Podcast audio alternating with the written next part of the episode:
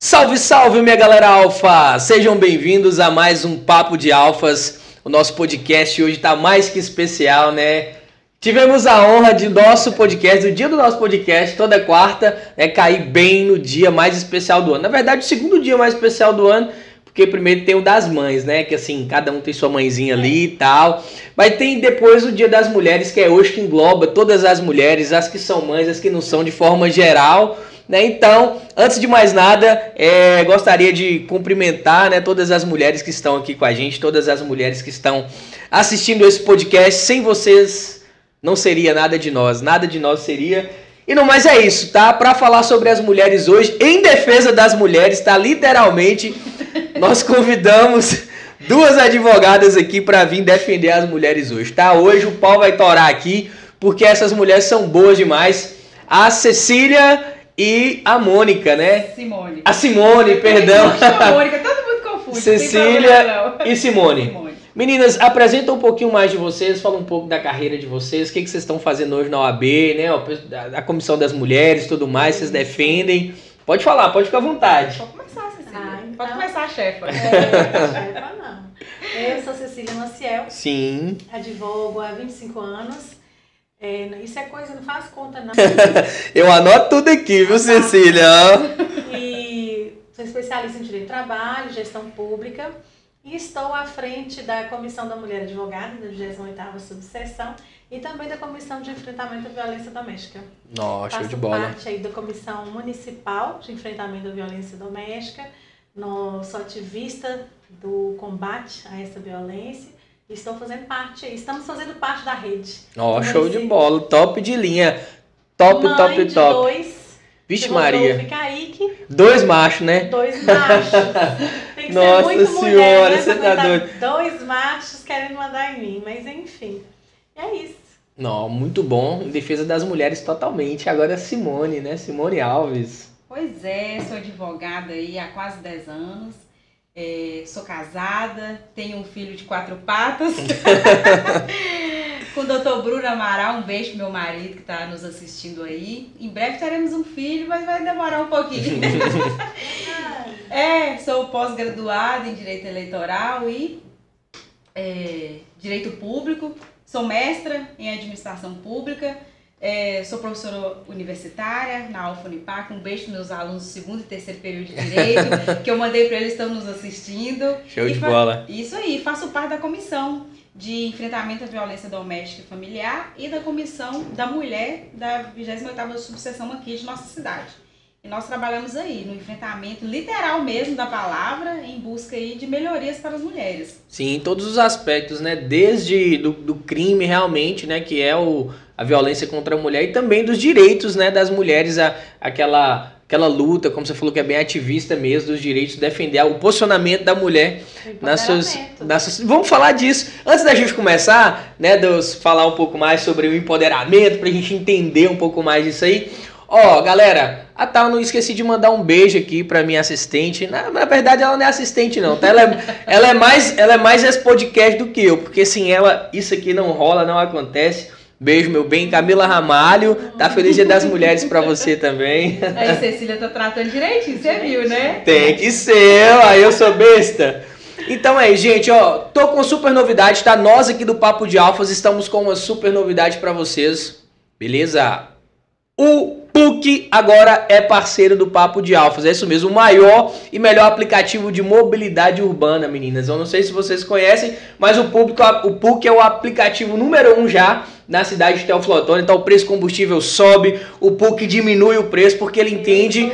É, usuária. É bom, não é? É muito bom. Seguro. Pegar encomendas, levar meu filho, sempre Segurança, rapidez. Exatamente, a gente busca essa segurança mesmo. O PUC é excepcional para isso, vocês viram aí, né? A Cecília é prova viva disso, tá? É cliente da PUC, eu também sou e você também pode ser, tá? O PUC ficou doidão, é só você escanear esse QR Code que tá na tela aí que você vai ter a oportunidade de baixar o aplicativo e fazer a primeira corrida por dois mil réu. Só dois reais, é isso mesmo. Hoje tá fácil levar a gata pra sair, né? E ó, e se for de carro, tá? Se for de carro, você vai ter um desconto de cinco reais Então, baixe agora mesmo o aplicativo do PUC, beleza? A gente pensou em tudo, você que está assistindo via mobile aí pelo celular, Kathleen, como é que eu vou escanear aqui esse QR Code se eu estou usando meu celular? É só clicar no link da descrição, tá? É só clicar nesse maisinho na descrição aí e um pouquinho mais abaixo vai ter o link que vai te direcionar diretamente para baixar o aplicativo. Eu mesmo que tem carro, que tem mod, gente, eu vou falar para vocês, o preço está tão bom que eu só vou andar de PUC agora. Daqui a pouco nós vamos embora de PUC, viu, meu bem? Vocês já conheciam aqui o Mucurica Working? Já. Já? Vocês já, Já, vieram já. aqui, fizeram alguma reunião? Como é que foi a experiência? Foi boa? Eu já vim visitar, né, colegas aqui que tem, que fazem atendimentos aqui. Que atendem aqui, né? Aqui é o Mucurica Work, ele tem, ele dá um suporte para os jovens advogados, muito bacana, né? Aquele que acabou de formar e ainda não conseguiu montar seu escritório. Aí o- e- a gente, eles contam, né? com Sim, Mucurica com esse apoio do dar esse Mucuri, apoio né? inicial aí que é muito bom. Não, é o que eu sempre falo, e não só com os advogados, mas todo profissional liberal, o Mucu- o Mucurica Working é essa porta de entrada, né? Pra galera entrar no mercado com salas personalizadas, salas de reunião, eh, estações de trabalho, enfim, né? Todo um ambiente totalmente preparado para recepcionar tanto o profissional quanto os seus clientes. Então, você que está aí no início da carreira, você que ainda não tem seu escritório, você que não tem um, loga- um local para atender os seus clientes, o Mucurica Working é o local ideal para você. Está localizado na Avenida Visconde do Rio Branco, número 719. Pessoal, além disso, o Mucurica Working também conta com um diferencial, o escritório virtual. Eu não sei se na época de vocês já tinham, que vocês vieram, ah, não, mas vocês não, passaram aqui Não. como residentes, né? Mas o Nós Mucurica... tivemos o Mucurica Sim, Work. ó, o Muc- É, nossa época. foi na, nossa foi na luta e na labuta, né? É. O Mucurica Working ele tem um diferencial que é o escritório virtual. O escritório virtual é o seguinte: você consegue vincular todo o seu endereço profissional aqui, recebe encomendas, recepção, né? Você consegue usar a recepção para poder atender os seus, é, é, é, os seus convidados, seus clientes. Enfim, né? Estão dando todo um suporte aí. E você que contratar o escritório virtual também, você que não é residente, mas quiser contratar o escritório virtual, é Black Friday o ano inteiro aqui para os nossos para os nossos alfas, para nossa audiência. Só escanear esse QR Code que está na tela.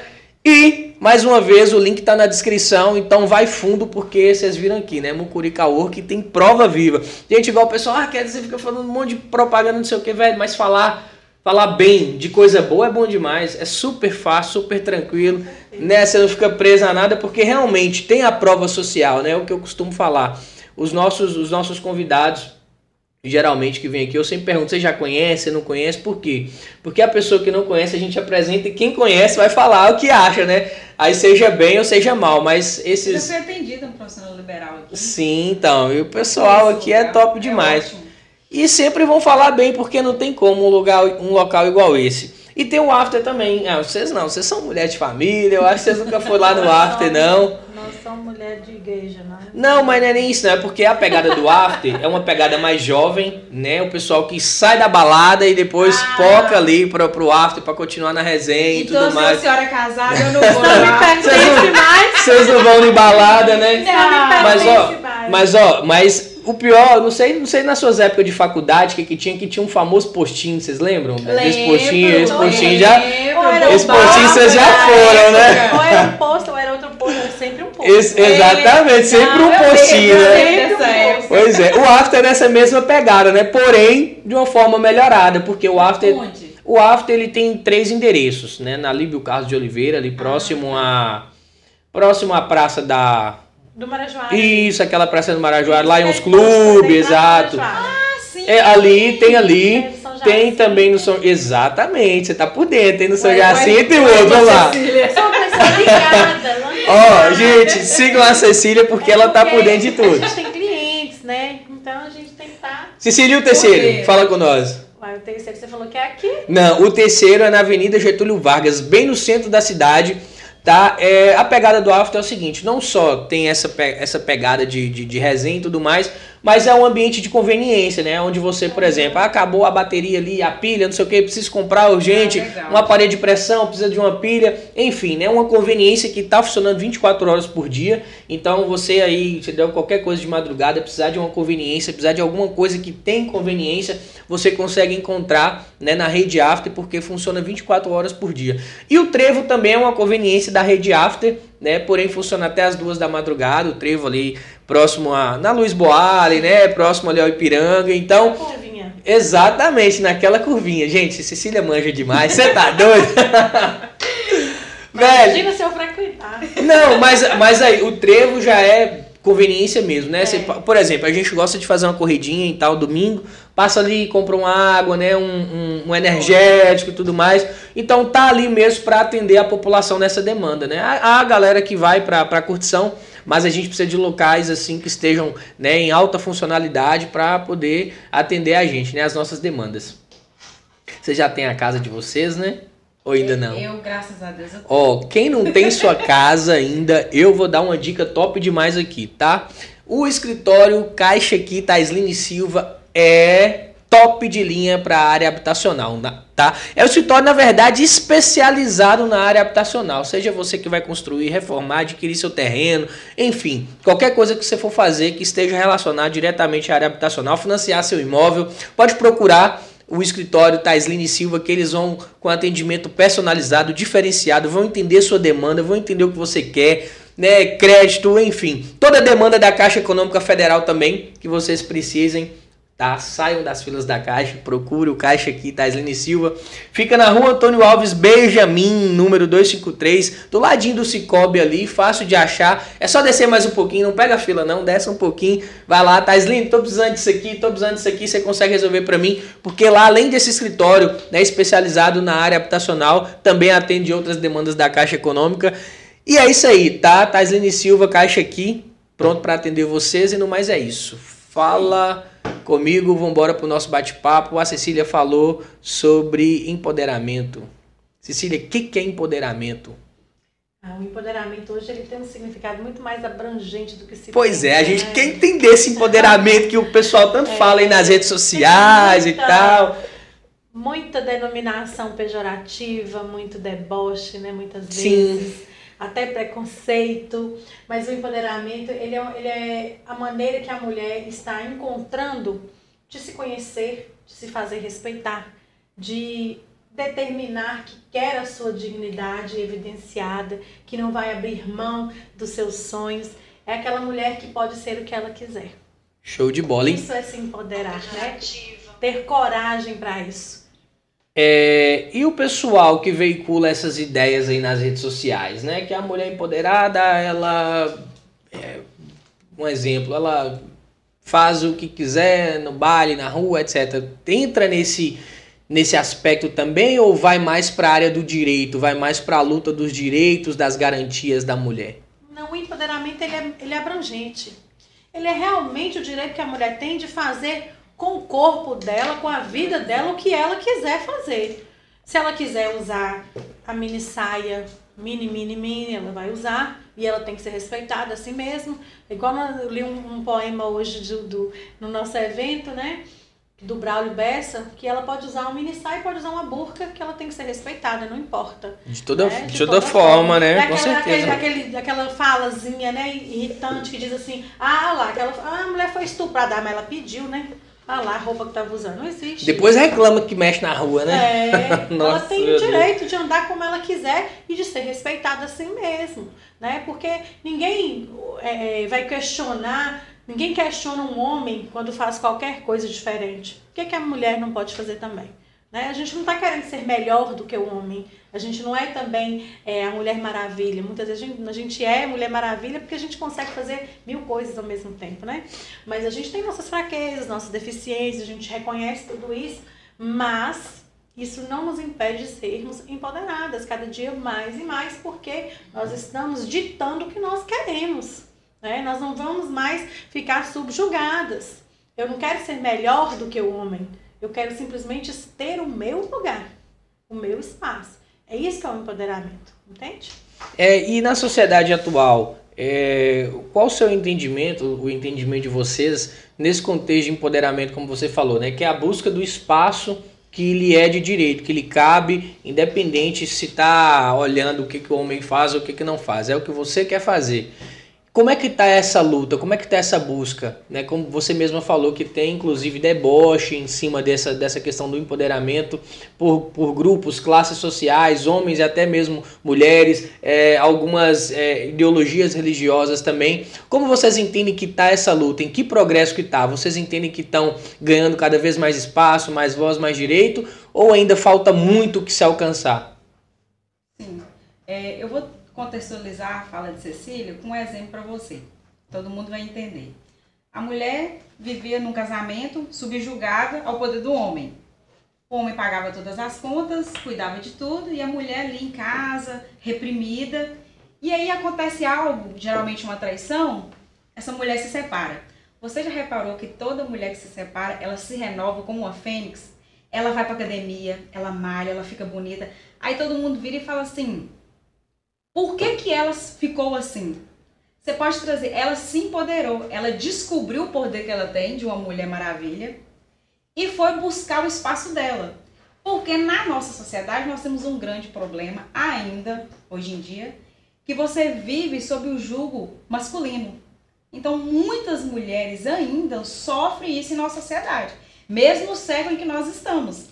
Então, esse é um grande problema. Então, quando a mulher se rebela e ela vai buscar o espaço dela, na sociedade ela é subjugada como uma mulher de vida fácil ou piriguete. E não, ela simplesmente está buscando o espaço dela, uma vez que foi reprimido por, pelo pai, ou pelo irmão, ou pelo marido, não necessariamente neste caso só o marido.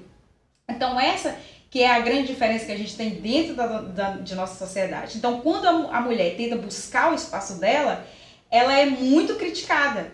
E o papel que nós fazemos aqui é justamente isso aí, para poder desmistificar isso aí e dizer que a mulher ela, ela pode vestir a roupa que ela quiser, ela pode trabalhar no que ela quiser e ela pode ficar com quantos homens ela queira. Depende dela. Hum, se ela quiser, que, né? É, só que é, se ela quiser. Só que a sociedade ainda é pre preconceituosa vive no sistema patriarcal ainda e aí subjuga essa mulher de uma maneira maldosa. Sim, você não acha que esse mais essa pegada, porque quando a gente pega a sociedade, a gente está englobando todo o contexto social, né? É, você não, você, vocês não veem que isso está mais vinculado com cidades do interior, locais menores e tudo mais? Porque na, na capital a gente já vê, nas capitais, por exemplo, grandes centros urbanos como São Paulo, é, Belo Horizonte, Curitiba, a gente até acompanha pelas redes sociais muita coisa, muitos movimentos mais ativos em relação a isso e pouco, pelo menos até onde eu acompanho, pouco se vê. Posso estar desatualizado, mas vocês não conseguem é, é, fazer uma ligação mais com cidades do interior, locais menores, como você falou, esse sistema patriarcal é mais forte. Porque talvez, como você falou, que eles vêm também de casa, né? Não é só Sim, marido, não é só namorado. Não. É pai, irmão, sobrinho, um homem que ela convive, Sim, né? é porque é cultural, é de nossa sociedade. Não é só uma questão de, de. É claro que a gente tem isso intensificado no interior, mas as capitais têm muito também. Mas são, é, fica mais mascarado. Sim, entende? porque são maiores, né? Fica é. mais mascarado. Mas eu, isso aí vem da criação. Vem de como nós fomos criados, é essa cultura do patriarcado enraizado, em que o homem tem, é detentor de todo o poder e a mulher tem que. Isso aí já vem de muito tempo. E muitas, a gente vê muitas mulheres com esse sentimento machista. Não é só Sim. os homens, não. Tem muitas mulheres que criticam a outra porque está fazendo alguma coisa que não, não é direito, né? Sim. Uma mulher não pode fazer isso. E quando você fala de criação, nós mulheres criamos nossos filhos de forma errada. Eu vou te dar um exemplo. Pra isso mesmo. Sério. Minha mãe é minha referência, a melhor pessoa do mundo para mim é minha mãe. Mas ela nos criou pela questão cultural, assim, nós somos três. Meu irmão e duas meninas. Eu e minha irmã, nós tínhamos que arrumar a casa, cuidar da casa, fazer comida. Meu irmão não fazia nada. Porra! Não fazia nada. Então, ah, é, mas ele é homem. Sempre a gente escutou essa frase.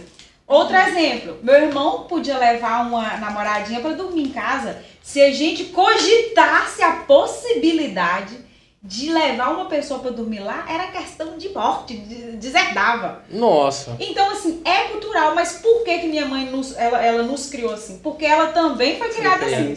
Então tem que romper esse ciclo aí. É isso que nós fazemos, tem que romper. Por quê? Nós temos que criar nossos filhos de que maneira? Se, o meni, se, a, se a menina arruma a casa, o rapaz lava o banheiro. Se a menina faz comida, ela também tem que aprender a fazer. Só que aí nós, como mães, a gente não ensina dessa forma. E é isso aí vai de geração em geração até romper com o ciclo. Aí quem quer romper com o ciclo, vem aí as pessoas falam que são rebeldes, que é a rebeldia e não é. Que tá querendo, por exemplo, ele tá querendo ser mais que os homens agora, Sim, né? E tal. exatamente, mas não é. A gente está buscando espaços iguais. Por quê? Em nossa sociedade, vou te- eu gosto muito de trabalhar com exemplo. Outro exemplo. É, quando, não não sei se na sua casa foi assim. Quando o rapaz completa 18 anos, o que, que o pai chega e fala, ô meu filho, ó, nós vamos tirar sua carteira, eu vou te dar aqui sua habilitação. Te dar uma moto. É. Nós vamos comprar uma moto pra você e aí você já vai começar a trabalhar pra você ter sua vidinha. Aí quando a menina completa 18 anos, qual é o incentivo que ela tem? Não, vou te incentivar a tirar sua carteira Casar. também. Isso, exatamente, não. É. Tá na hora de Tanto casar, é né, minha mulher filha? com 30 anos, ela já é considerada titia, tá ficando pra titia. Então você não tem o mesmo incentivo dado ao homem quanto para a mulher. Tanto é que nós ainda é, é, é, temos uma disparidade salarial muito grande ainda.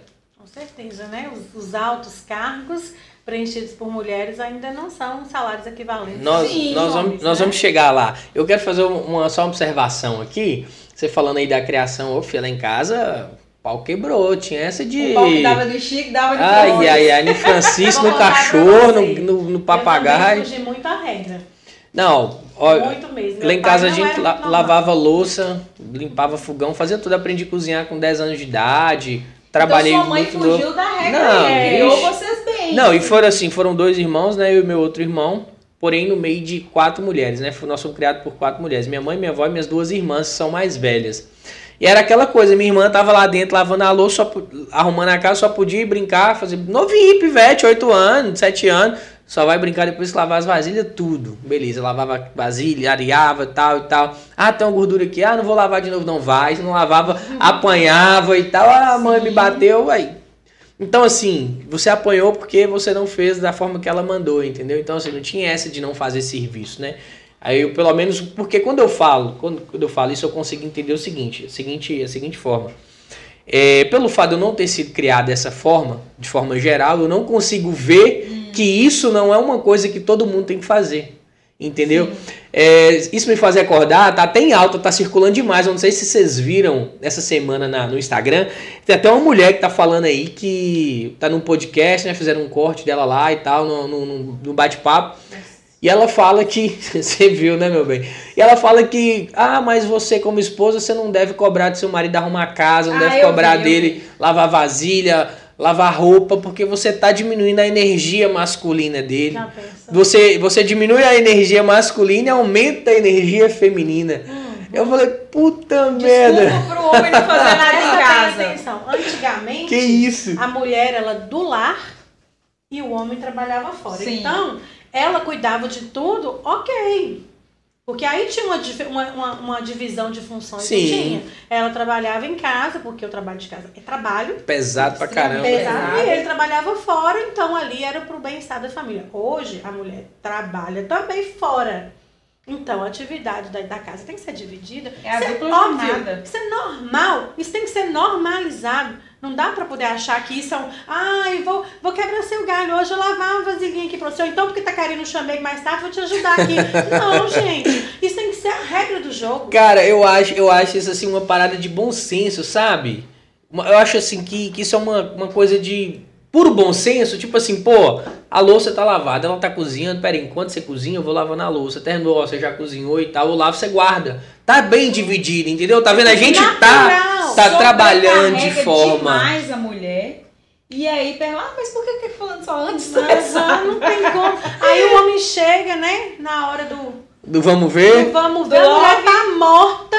Fala aí, tá vendo? Só vive Tá- com dor de Só cabeça. vive cansada. Como é que não cansa, gente, né? Tem que ter uma parceria. Não, e fora quando vem filho também, né? O cuidado do, do- da criança e tudo mais. É, nesse caso aí eu vejo como- muito como bom senso. Ah, o Papo de Alfas, né? A gente traz o, o nome do nosso podcast, Papo de Alfas, a gente traz muito a- vinculado com a nossa marca, né? Com a, a marca de roupa, Macho Alfa. E assim, a ideia do Alfa que a gente sempre traz em, em tela é justamente a ideia de, de que o alfa é o líder, né? A pessoa que inspira, independente da questão do quesito sexual. Mas se você é homem, você lidera, de que forma você tem que liderar? Pelo exemplo. Sim. Você quer que sua esposa arrumar a casa? Começa você lá a arrumar a casa, ué. Pega a vassoura você vai, vai varrer, que ela vem passa o pano, ela tira a poeira. Liderança não é pelo exemplo? E turbados na sociedade, ah, ele todo macho alfa, já associa com sexualidade, com pegar várias mulheres. Mas é uma questão muito prática de, de cuidar mesmo, né? O alfa num bando, por exemplo, o lobo é quem cuida, quem cuida dos demais. É o Sim. responsável por cuidar. E cuidar é o quê? Nada mais que servir. Né? Exatamente. Então eu acho muito justo essa troca de serviço aí, né? Mas a gente ainda acha mulheres aí pelos podcasts afora falando que vai colocar energia feminina nos homens, É né? triste, É a gente ouve complicado. muita coisa ainda. Fazer ela que é dura. Eu preciso de um marido, assim, é meu corpo, né? É, são direitos essenciais para a mulher e que vem sendo vilipendiado pouco, muito. A gente está avançando Gradativamente, né? gradativamente. Nós demos, vamos dizer que a gente acelerou um pouquinho a corrida. É. A gente tem acelerado um pouquinho essa corrida, porque as mulheres estão tendo mais voz. Mas o né? preconceito ainda é Mas imenso. nós ainda temos muita coisa ainda. Até a gente. Hoje é nosso terceiro evento do dia. No primeiro, a gente. Correria, hein? Temos hoje um evento unificado da Rede de Proteção à Mulher no Casarão do Sesc. Foi uma, muito bacana. Um abraço pessoal da rede. E que exatamente a gente fez um evento de comemoração, de celebração do Dia da Mulher. Porque nós temos muitas lutas travadas. O Dia da Mulher, ele representa, né, lutas travadas, lutas dolorosas, mas também a gente tem muito que comemorar. Porque nós temos ganhado espaço, né? É, é suficiente? Está longe de ser. É. Mas a gente está numa, numa, numa, numa caminhada aí mais acelerada.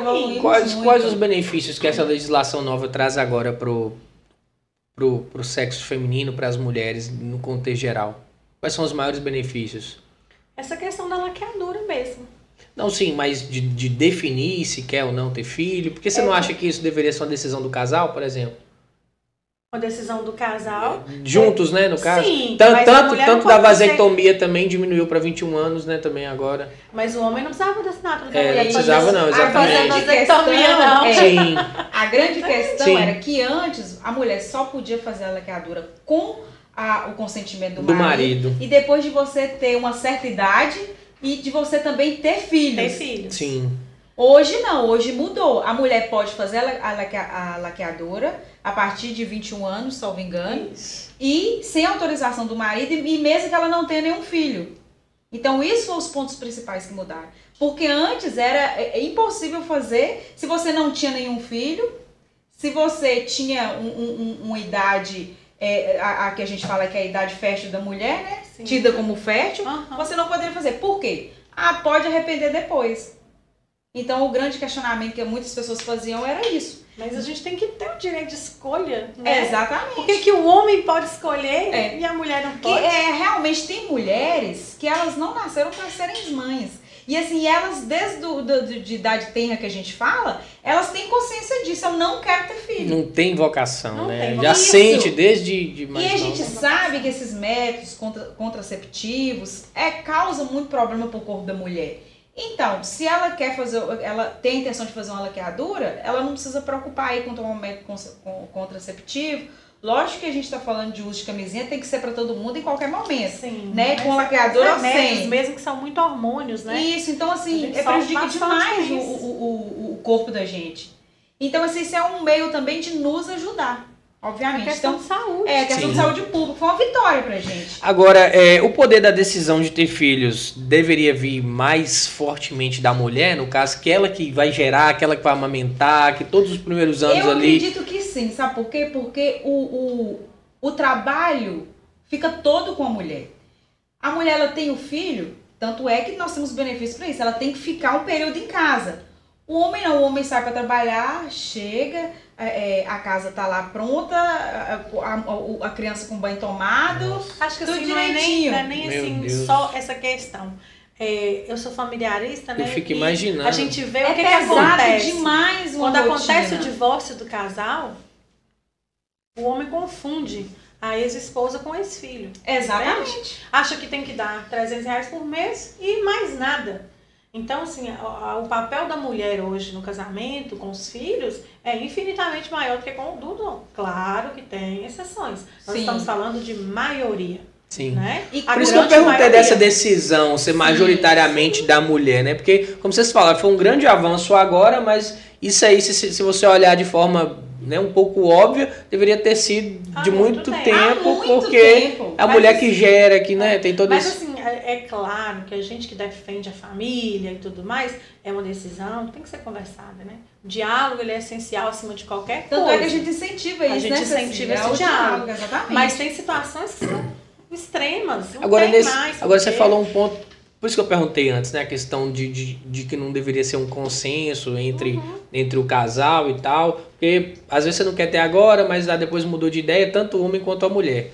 É, nesse ponto, vocês acreditam que há, é, dentro do casamento, algumas relações onde o outro obriga o outro a ter um filho Com no momento certeza. indesejado? Vocês Com têm certeza. caso, algum eu exemplo? Eu tenho exemplos para vocês. Por exemplo, tem muitos homens que têm ainda o, o, o, pensamento de que a mulher, quando ela toma anticoncepcional, ela perde a libido, ela não tem vontade de ter uma relação sexual. Não gosta de usar camisinha. Não gosta de usar camisinha. E aí ele fala assim: ó, é, não quero que você use um método contra, é, é, é, contraceptivo. E aí a mulher só vai gerando filho. Ela quer essa criança? Na maioria das vezes não. Porque um, dois já é o máximo. E se você não tem um método contraceptivo, qual que é a tendência? Você tem é, é, ter cada vez mais filhos até a sua idade é, é, biológica fértil aí permitir. Então isso é um grande problema. Isso pode acarretar alguns problemas eh, psicoemocionais, estado puerperal, algumas outras coisas, pelo fato de não querer ter aquele Sim, filho naquele momento. O maior, o maior, a maior causa de adoecimento da mulher hoje é emocional. Né? Nós, nós estamos vendo aí que as mulheres, a cada ano que passa, os índices de mulheres com problemas emocionais é cada vez maior. E isso é assustador. A gente sabe que uma boa parte vem da violência psicológica, que hoje está gritante.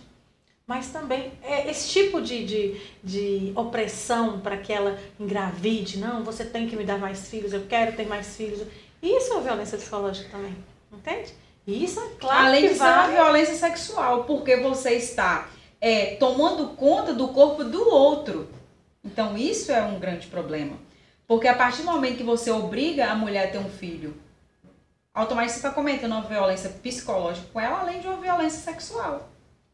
É, mas aí é psicológica mesmo, porque é, o, é o, a mente dela que fica realmente muito Destrói, destruída, né? Ela acaba tendo que, que como é que eu vou, eu vou ter que abster de meus projetos, eu vou ter que, que renunciar a meus sonhos, os meus projetos, porque eu vou ter que ter mais um filho, entende? Porque a mulher, assim, ela vê lá, tem, eu, não, nós vamos ter dois filhos. Hoje em dia, por que a gente fala dois filhos? Porque hoje é a média padrão do, do Brasil de casal é dois filhos. Tem gente tem mais filho, tem menos, tem gente nem tem. Mas a média é dois. Então vai lá e tem os dois filhos. Ok, então agora eu vou cuidar de mim.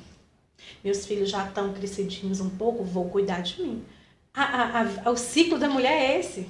Porque ela ela casa, vai viver para o marido, depois vai viver para os filhos, filhos, aí ela quer, quando ela vai viver para ela, não deixa, é. ele quer mais filho.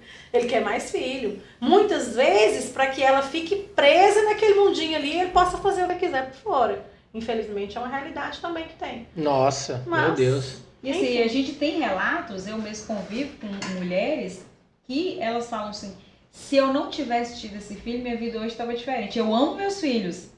Mas... É minha maior paixão. Mas se eu não tivesse tido, hoje eu estaria melhor profissionalmente, eu poderia ter dedicado minha profissão. Não foi no momento ideal. Não foi no né? momento, mas aí são decisões tomadas, talvez.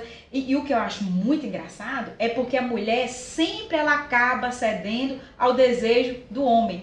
Ah, eu não quero ter filho, mas o homem enche tanto saco, gente. Não, vamos ter mais um. Eu quero, eu quero. E aí você fica numa situação de pressão que você acaba cedendo. Mas não necessariamente você queria aquele filho naquele momento. É o que Cecília está falando. E isso aí traz o quê? Infinitos transtornos para a mulher. Isso é um grande problema. Sim. É, sobre essa questão aí do, de, de ter filhos, né, e tal, Eu, eu, a gente, Instagram hoje, rede social, é, Bruno, inclusive, é famosíssimo nas redes. Ai, com o TikTok. É, no TikTok. A gente vê muito esses videozinhos assim, né? E eu acompanho muitos vídeos, gosto muito de vídeos de casais, né? Eu vejo a dinâmica de casal, acho bem legal. E tudo bem, ali pode ser só um, um, um, que apresenta, ninguém sabe os bastidores, mas você vê aquela, aquela, aquela relação, aquela conexão, é bem interessante. Outro dia eu vi um vídeo né, de uma mulher que estava grávida né, e colocou uma melancia na barriga do marido, eu acho, pediu pelo amarrou. Coitado, não conseguiu ficar ali 30 minutos com aquilo ali, levantar para deitar e fazendo os vídeos né, no sofá. Aí ela coloca assim, arregou com 30 minutos, né? E ela fica, passa nove meses com aquilo ali. Tiveram um experimento também com homens. É, tem um aparelhozinho que dava para eles, não sei se, já, se vocês Ah, já viram. Simula as dores do parto. Simulando as dores do parto. Puta merda. não tem um que não arrocha, meu Deus. Eu não tive, não, mas eu vou te falar, deve ser uma dor insuportável. Pede Não sei se um- Você que já teve? Olha, gravidez é uma, é uma benção. Eu sempre, tipo assim, meu sonho da minha vida era ser mãe. Eu queria ser mãe, não podia ser nada. Eu tinha que ser mãe. E graças a Deus eu sou mãe de dois que eu amo de paixão. Mas a gravidez é um processo que mexe muito com a mulher. Mexe muito, mexe com o psicológico, arrebenta com o corpo da gente. E ah, né, você fica com sequelas aí. Não é querendo desanimar, não, gente. Tenham filhos, tenham filhos. É muito bom. Mas a gente, né, que quer ser mãe é uma decisão muito séria. Então a gente tem que estar segura. Eu falo que para quando você, para você ter um filho, você tem que estar segura de que você quer muito. Porque a renúncia da mulher é muito grande. Então ela tem que querer muito. Porque senão depois ela não vai aguentar o rojão. É igual aquele meme que fala assim, se não aguenta, não vem não. Não entra essa instrução do profissional, É, não. é né? verdade. Não Ó, profissional, não. A profissional já falou, estejam Não, preparadas. preparadas. Porque o homem não vai deixar de ir pro futebol pra cuidar do meninão. Quando chega de noite chorando, vai falar assim, eu tenho que trabalhar amanhã cedo. Não Nossa, assim, fazer, não. eu, Entendeu? eu não passei por A experiência de ser pai ainda, mas eu vejo muita, muita reclamação de fato, muita queixa, né, da grande maioria das mulheres que os homens nesse momento eles não comparecem, né? Não chegam ali pra poder. É aquilo que eu falava novamente do alfa, né? Pô, você tem sua mulher e seu filho, velho. O bebê tá chorando de madrugada, você, como é que você consegue dormir? Quando sua mulher tá lá cansada tentando colocar a criança pra dormir, entendeu? Mas, Aí fala assim, mas quem tem o peito é você. É, Não você que Aí tem o famoso ditado, quem pariu Mateus que se balança. É. Nossa, meu Jesus. só que a questão é que ele não foi feito sozinho. E é uma, e é uma. Pois é, mas é o que eu tô falando. Em volta naquilo que vocês falaram antes, a questão cultural, né? Sim, eu ia Porque falar ele não agora. tem obrigação, né? De estar tá ali, ah, você quer mãe, tá querendo é a mãe, o colo da mãe, não sei o quê. E não é, gente. O filho tem que ser compartilhado entre o casal. Tem que. A, a, a, a- o cuidado tem que ser mútuo. Até porque, se você cuida do filho, você mostra o cuidado com sua esposa. Sim, com Porque eu certeza. imagino que a mulher fica numa situação de, de, de Extremamente vulnerável. é vulnerável, de cansaço, que eu acho que se olhar pra ela, você fica com dó dela. Gente, só mesmo esse povo da, da, da, da internet lá, esses influencers. Que tem cinco, que seis tem filho, tira babás. fo- Tira foto da É. maternidade maquiada. É só É. na internet, na vida real. Só o- Virgínia? é, Só Virgínia e Cláudia Raia. Na realidade, não é assim. Você sai da maternidade com olheira, com olho fundo. Você sai de lá assim, sabe? Sugada mesmo. Aí as Obrigada. pessoas romantizam a maternidade, que é um outro ponto, né, Cecília, que Tenham tem. filhos, tenham filhos. É muito bom ter filhos. Eu amo Romantizam filhos, como tá? se filho fosse a melhor coisa do mundo, mas eu entendo que seja assim, tanto é o que minha mãe fala Tenha comigo. filhos. Minha mãe fala assim que, que eu sou o maior orgulho dela, porém que pra eu chegar até a idade que eu tô, ela teve que sofrer um pouquinho. Então tem que ver se a mulher está disposta a pagar o preço, pagar o preço que eu falo assim, Por isso que abrir mão da sua vida profissional, dos seus sonhos, pra poder ter um filho. Porque numa relação, eu, eu tava falando hoje com um casal amigo nosso. É, quando você casa, você tem que ceder, as duas partes têm que ceder. Se uma só, a mulher geralmente cede, vai ter problema. Então tem que ser os dois. É, é, é, é, é mutuamente, né? Sim. Porque quando casa a gente é um só. Não, e eu vou mandar um recado pra esses papais aí que estão aí com o bebê dentro de casa. Ó, eu não sei a, a luta, né? Também o trabalho de vocês, mas nada justifica não ajudar, viu? Ajudem É. suas esposas, dividam aí a maternidade, porque é, parece ser uma, uma luta muito forte. A gente fala parece porque a gente não consegue sentir na pele. E na verdade a gente não consegue sentir na pele porque eu acho que a gente nem conseguiria sentir para começar. Então, faça sua parte, né? E, e que no mais é isso. Vamos lá, vamos interagir com a galera aqui, ó. Tem uma galera no chat mandando as mensagens aqui. A Cleusa também deu feedback do PUC, falou que o PUC é muito bom. Parabéns mais uma vez pra, pra PUC aí. Renata Soares, eu sou residente do Mucurica Working. Isso aí, Ah, Renatinha. Nossa colega da, da comissão do Aí, Mulher que massa, a Comissão da Ah, Mulher tá é, aqui com a gente, né? Que bacana. É, Sona Leide, passo todo sábado correndo em frente ao after do centro e tem sempre uma galera lá. Ê, meus tempos. a galera tá lembrando aí, hein, do- do, não postinho, do rolê. Eu não posso falar do que, que era meu tempo, não, senão vocês vão achar que eu sou muito velha. O Rodrigão tá aqui, né? O competentíssimas doutoras Cecília de Simone, advogadas alfas da nossa cidade. Valeu, Rodrigo, tamo junto, cara. Nosso vice-presidente. É, a, a- a presidente, a Maria Beatriz, né? A Isso, Bia tá Mandar aqui. um beijo para a doutora Maria Beatriz, dar uns parabéns para todas as advogadas na pessoa dela, que não está em Belo Horizonte sendo homenageada É, pela Associação. Mineira Nossa, show de bola, hein? É assim, a primeira mulher presidente da OAB. Da OAB. Teoflotone. Sim. Então, assim, é nossa musa inspiradora. É, e ela faz um trabalho fantástico. Não, Isso aí, Beatriz é realmente. top. Ela foi É. minha orientadora e tal. Ah, batemos um então papo já ali. então já tá tudo É. certo. Mas não alivia também não, viu? Não, foi não. luta, filha. A família não é é muito guerreiro e dá muita oportunidade para as pessoas Sim. também. Ô, né? Bia, E é uma viu? mulher de se inspirar. Não, com certeza. Tá aqui elogiando, falando que o papo tá muito bacana, tá parabenizando as advogadas. A Cleusa Teixeira tá uma vez mãe, é sempre mãe. O Bruno, a OAB, muita gente, rep- muita bem representada por essas duas advogatas. Como é que é essa história de advogata aí, hein? A gente tem que somos quatro, vai. Sempre. Você não é alfa, nós somos gatas. Isso aí, vocês também são alfas, hein? Galera, então vamos lá. A gente tá falando de filho, de, de casamento, né? De, de- dessa, dessa ação aí conjunta do marido, da mulher, dos, dos companheiros. Ah, um pouco de maternidade, um pouco de direito da mulher, aquilo que a mulher sofre demais para ter um filho. Mas também a gente tem um outro lado que é o aborto, né? Que é um outro lado da moeda que precisa ser falado, é, sobretudo por pessoas como vocês que são defensoras da lei dos direitos das mulheres. Eu gostaria de saber a opinião de vocês em relação ao aborto, né? O que vocês pensam sobre o aborto, sobre a atual legislação. Comenta um pouco pra gente é, a opinião pessoal, profissional e a ideal, se puderem. Sim. Podem começar. Quer Tá com a bola. É, o aborto é uma situação muito delicada. né? É, principalmente para nós duas que somos cristãs, nós, né? Somos cristãos e a gente encara, mas nós, nós temos um parecer legal, nós temos o nosso parecer pessoal, É. né? O parecer legal é que o que a lei hoje diz é que o aborto, ele é permitido nos casos de violência sexual, né? Ele pode ser até, é, acho que o terceiro ou quarto mês de gestação, né? Terceiro Isso, mês de gestação Terceiro mês. ele é permitido pela lei e é isso, não tem, não pode sair todo mundo fazendo a hora que quiser não. A lei permite essa ressalva. Ou, né, ou uma gravidez que traga riscos para a genitora.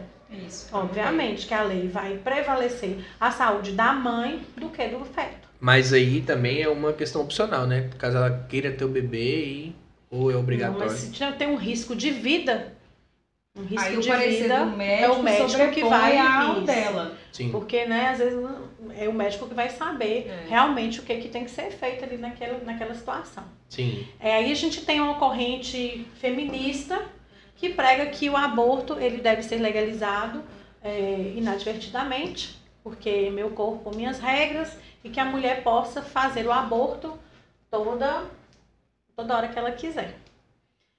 É, eu comungo um parecer pessoal, eu acho que tem muitas maneiras de se evitar uma gravidez. E ainda assim, se ela for indesejada, que a criança pode, possa ser doada, né? Colocada em adoção. Minha opinião pessoal como cristã, porque eu defendo a vida acima de qualquer coisa. Mas nós temos essas duas correntes aí que conflitam o tempo todo.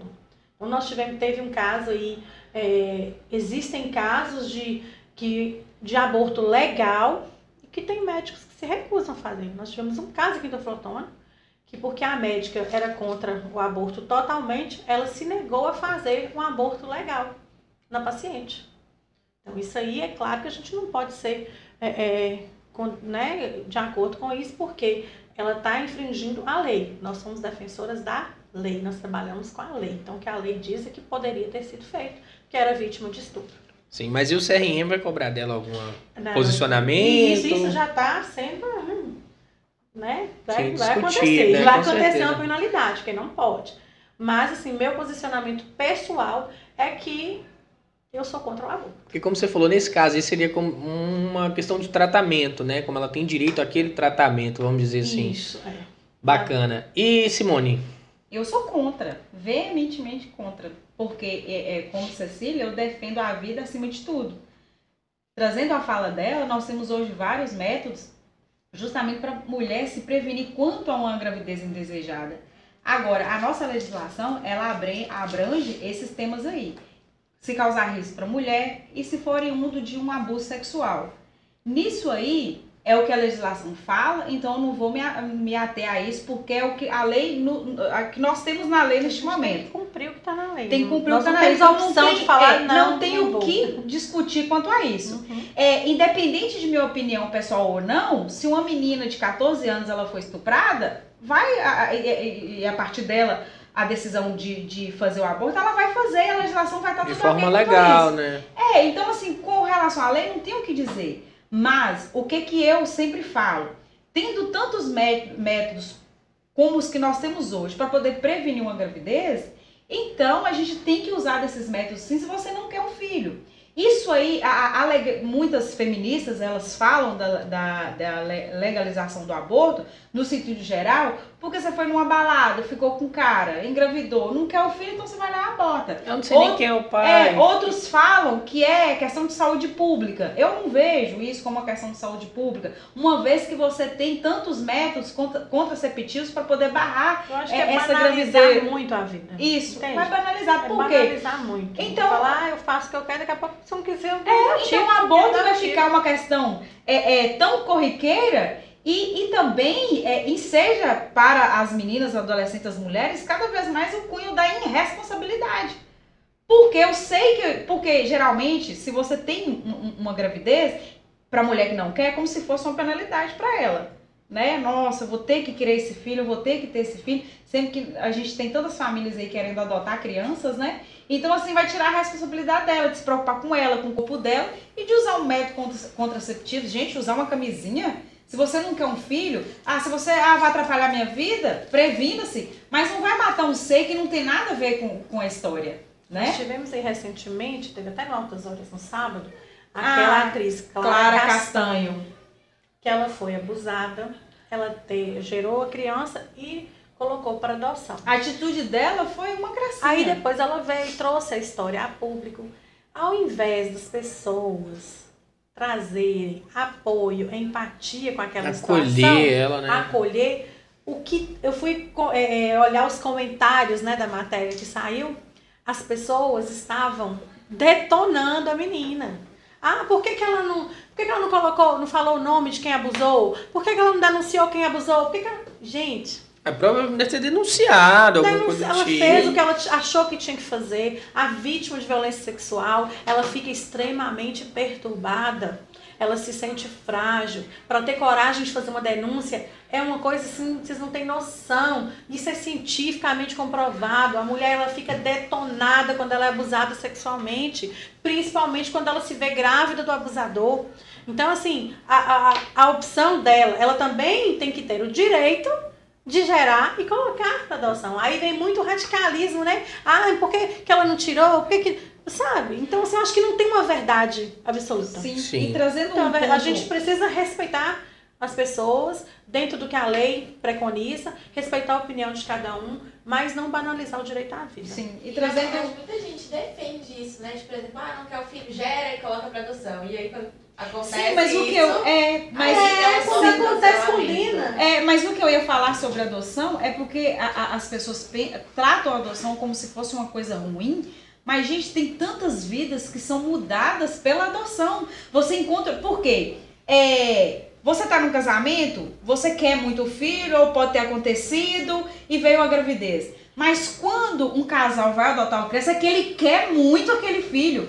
Então imagina como que essa criança vai ser amada. Então nós temos exemplos de pessoas, eu mesmo atuei num, num processo que os pais eles adotaram a criança com, com seis, seis meses de vida. A mãe tinha perturbação, foi abusada sexualmente. O filho, é, a filha, no caso, é advinda de um estupro. E ela era surda, não falava direito, então ela tinha um problema é, psicológico também. E aí ela chegou, você quer?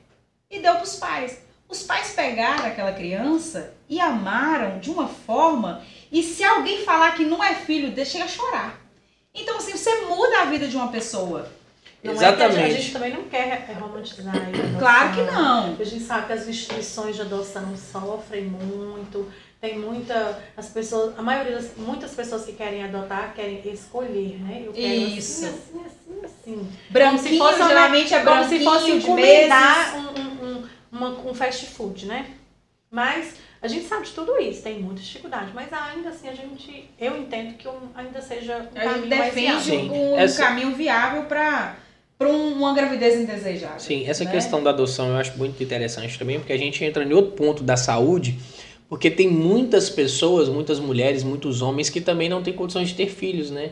Ou, ainda com a tecnologia, ainda com barriga de aluguel, Sim. inúmeras outras é, é, é, né, situações advindas da ciência, mas tem pessoas que ali, pô, a gente tem um sonho de ter um filho agora, ou não tem condições de arcar com o tratamento, é, e talvez a adoção fosse uma, uma, uma boa opção para realização pessoal Sim. né, de uma família, de um casal daquelas pessoas também. Eu só Como- acho que esse, que esse mecanismo da adoção ele ainda é muito, muito emperrado. É. Eu acho que ainda tem, tem que se criar uma situação, uma situação mais. Não é facilitar a adoção, mas é, é ter mais, né? O, o poder público, ter mais equipamentos para conseguir fa- fazer com que essa adoção seja mais acessível às Sim. pessoas. Isso. E, e- e também eu, eu vejo assim, caso não haja adoção, né, a pessoa está ali no, no, no interna, num orfanato, algo do tipo, esse próprio local der condições para sair um cidadão, né, é, é Nós pronto para a sociedade, né? Maravilhoso, que é o Ninho. Sim, eu não O conheço. Ninho, eu ah, tá, o conheço. Ninho é o, o Creche Ninho. Isso, a a casa das creche, meninas, isso. é. E o Não, trabalho conheço. deles lá é Pra mim maravilhoso. você tá falando de alguém. Eu, eu, tipo uma amiga e tal, apelido é o Ninho. a gente, eu dou aula na, na FATEGID também, nos cursos técnicos e para os menores aprendizes. E a gente recebe lá adolescentes que foram deixados né, para adoção e que não foram adotados. E ali o Ninho traz essas crianças para. É, dão todo né, o apoio para essas crianças, se tornam pessoas de bem, são pessoas que estudam, uns conseguem, eles têm alguns convênios fora do país, essas meninas, algumas meninos né, vão para outro país, tem famílias que vão acolher, recebê-las. Então isso é um trabalho fantástico, gente. Quem não conhece, eh, vale a pena conhecer, vale a pena ajudar, eles sempre precisam de ajuda. É um lugar fantástico. Eu, assim, sou apaixonada com a creche aqui. E a Casa das Meninas, né? Até um beijo pro pessoal de lá, que eu gosto demais. Tô sempre lá fazendo alguma coisinha, eu gosto muito daquele povo ali. Até sexta-feira nós vamos lá falar um pouquinho pra elas lá sobre direito da mulher. Ó, o pessoal tá aqui comentando aqui, ó. Doutora Cecília sempre ativa. Parabéns, doutora Cecília. O pessoal tá te Ah, parabenizando aí. Ela né, é por esse trabalho, por essa- nessa né? questão Ó, você se quer à vontade, viu? Tem um salgadinho, um- uma Tá coquinha bom. aqui. O Bruno toma coca, viu? Gosta de coca. Pois é, ele toma mesmo. Eu também sou cocola. É. Nossa, Nem primeira tomei vez, a água. primeira vez que eu ouço esse. E eu já esse fui na água e não tomei a coca, tá Gente, eu não vendo? tenho vício nenhum, tem que ter um na vida, então é Coca-Cola. Cocólatra, muito da hora, É, velho. primeira vez que eu ouço. Agora então, a gente, vocês falaram a questão do governo também, de algumas atitudes do governo. Há uma discussão na atual conjuntura do, do governo atual, é, justamente tratando o aborto como saúde pública e querendo implementar no SUS, né, como se fosse uma garantia, um tratamento público para as mulheres e, e- e- enfim. É, como é que vocês veem isso? Né? Vocês veem como um retrocesso, como um avanço do, do sistema de saúde? Não entendi. Porque- Ah, O, o- tem um- um- um- uma, uma, uma linha né, na atual conjuntura do governo Sim, né, desse- isso, para implementar o aborto no SUS, né, de forma gratuita, de forma legal, né, trazendo é, como se fosse um tratamento é, é, público mesmo, Sim, como a saúde política- pública, saúde- entendeu? Exato. não, saúde Como vocês veem isso? Como vocês veem isso? Vocês veem como um, como um retrocesso, como um avanço no, no- no- na saúde pública, no Avan- sistema de Eu saúde? não vejo como Não um vejo como avanço, pelo avanço, não. contrário. Né? Ai, tem gente que vai bombardear, gente. É, vão, vão, vão falar, mas, Ó. mas fazer o quê, né? Fazer o quê? É porque é a opinião da gente. Sim. É, Eu não consigo isso, não. ver isso aí como um avanço em nossa sociedade. coisa que a nossa saúde precisa melhorar. Mas vocês consideram a possibilidade de, abortar como um direito a ser discutido? A Constituição fala que o direito à vida é inviolável. Como que você vai é, é, permitir um aborto em qualquer é, em situações banais? Ah, eu não quero um filho, então vou abortar. Você tá entendendo? Você vai de conflito a, a, a nossa ordenação máxima do direito. É, mas hoje tá fácil contra a Constituição, né? Tá bem tranquilo aí, né? Sim, só que Bem- eu sei. Assustador. É, só que como Olha, vamos, vamos cancelar essa É. Vai não, assim, não a não. gente, Ai, como ai, advogada. Quem concorda, quem concorda comigo aí já, não. já entra no, Não, no eu bate-papo como aí. no advogada, chat. operadora de direito, é, eu tenho uma responsabilidade social também. Então, é, eu defendo a Constituição, Tá por mais que as pessoas é, é, falam, banalizam, mas eu defendo. Então eu acho que isso aí não, é, é, não, não tem viabilidade nenhuma. Porque você vai de, de, de encontro a princípios basilares aí, constitucionais que a gente tem. As pessoas banalizam isso aí? Banalizam sim. Riem da Constituição? Riem. Mas, se a gente for colocar o avanço que nós tivemos com essa Constituição de 88, não tem o que se falar quanto a isso. Nós tivemos avanços demais, direitos garantidos através dela, que são assim, é, é, não tem como numerar para vocês de tantos é, é, benefícios que nós tivemos através dela. Então, a partir do momento que você vai de, você enfrenta ela, vai de encontro a ela com uma permissão dessa aí, contrariando os princípios da Constituição, para mim não tem como prosseguir. Direito de expressão Sim, também é um, é. é, um, é um princípio constitucional, não é, menina? Só uma dúvida aqui, rapidinho. princípio constitucional, uma garantia constitucional, né? Vocês falaram. Ok. Direito à expressão e tal. Sim, Sim. você tem direito de se expressar. Usando advogada, tava te passando. Pois é, a gente tá. Tão bacana. Mas Você, olha você só, ia falar. Mila? É porque, é, falando sobre esse assunto, eu vi um comentário esses dias que eu ri muito aqui. É o seguinte, o pessoal falando assim, ah, tudo bem, gente, não se importa que vão, né? Se você quiser falar um pouquinho mais alto pra galera ouvir. Autorizar o aborto pelo SUS, porque quando a autorização sair, a criança já, Já nasceu. com 15 anos. Ah, sim. Nossa. Sim. Faz muito sentido. Galera, vocês estão curtindo nosso bate-papo aí, ó. Já deixa o like no vídeo, tá? O YouTube vai entender que é um conteúdo legal, extremamente relevante. Eu tenho certeza que esse conteúdo precisa ser ouvido, ser falado, ser discutido, tá? Essas informações precisam chegar de forma é, democrática pra gente, né? Sem passar por. Por, por mídias que tem viés né, ideológicos, políticos, enfim, né? Tem que chegar da forma que tem que ser. Então, se você tá curtindo, já manda aí pro seu amigo, né? Pro grupo da família. Já manda lá para aquela mulher que você conhece também, ó. Esse aqui é o, o especial Papo de Alfa, Dia das Mulheres, né, em defesa das mulheres com essas representantes aqui das mulheres no AB. Meninas, então, até onde é que vai o direito da mulher e o direito do feto? Nesse caso, porque também, como vocês falaram que é um direito à vida, né? O direito à vida é inviolável. Sim. Logo, aquele feto ali, ele já é considerado que tem vida, no caso, né? Ele também, então, ele já tem o direito de nascer. Isso. Sim. É sobre isso. Então, mas pois é, mas se caso, mas, a- mas, a- mas aí há uma, uma briga, né, de, de, de leis, porque se a mulher tem o direito de abortar em uma situação de estupro, de, de risco, não vou nem colocar de risco não, porque de risco, né, ela, ela Não, morre, isso. mas vamos lá, uma situação de estupro, mas a criança tem o direito à vida, como é que fica isso aí? E no caso do abuso, é um risco da vida também. Porque muitas vezes aquela mulher abusa- abusada, se ela não tirar aquele feto, ela vai sucumbir. Ela pode tentar tirar a vida dela, como já aconteceu várias vezes, da mulher que tenta tirar a vida, tenta o autoextermínio, porque não, não concorda em geral um, fruto de um aborto, de uma violência. Sim. Essa que é a questão. Lógico que a gente ainda continua da vida e da vida, o povo vai matar a gente. Mas sabe o que é que é Vamos ser cancelados. eu tem uma, massa, um- uma frase que eu uso muito, que é o seguinte: é, toda ação gera uma reação, toda escolha tem uma consequência. A mulher que foi abusada, ela não teve escolha. Sim. A mulher que simplesmente quer tirar, o, quer fazer um aborto, ela teve uma escolha. Ela correu um risco. É por sua conta e risco. Se você entra num carro embriagado para dirigir, Você tá assumindo um risco. está assumindo o risco de um acidente. Sim, de Certo? morrer, né? De Inclusive. morrer, de matar. De matar outras pessoas. Então você assumiu aquele risco. Chicão, Chicão do ML Tá advertiu pronto a pra te pegar. Sim. Chicão vai te pegar. Então, é, isso, é- então a, mesma, a mesma coisa, se você quer fazer um sexo com liberdade, sem se proteger, porque ah, quem não quis a camiseta, então por que você não se protegeu? É. Né? Se você. Então, ai, não resisti. Que É. homem É melhor é sem. esse, gente? Que homem é esse Que homem é esse é Léo gente? Santana? Pelo amor de Deus. Então, assim, é um risco. Você correu risco, assuma as consequências É. daquilo que você escolheu. É a vida. A gente, a gente passa a vida fazendo escolhas e arcando com as consequências. Então, é sobre isso aí. Não Sim. tem muito o que falar mais. É, é, ah, tem direito. Tem o direito de escolher também, que você escolheu errado. Você pode voltar atrás? Você matou alguém, você pode voltar atrás? Não, você vai ser julgado. Você cometeu um acidente, feriu alguém, você não vai ser julgado por isso?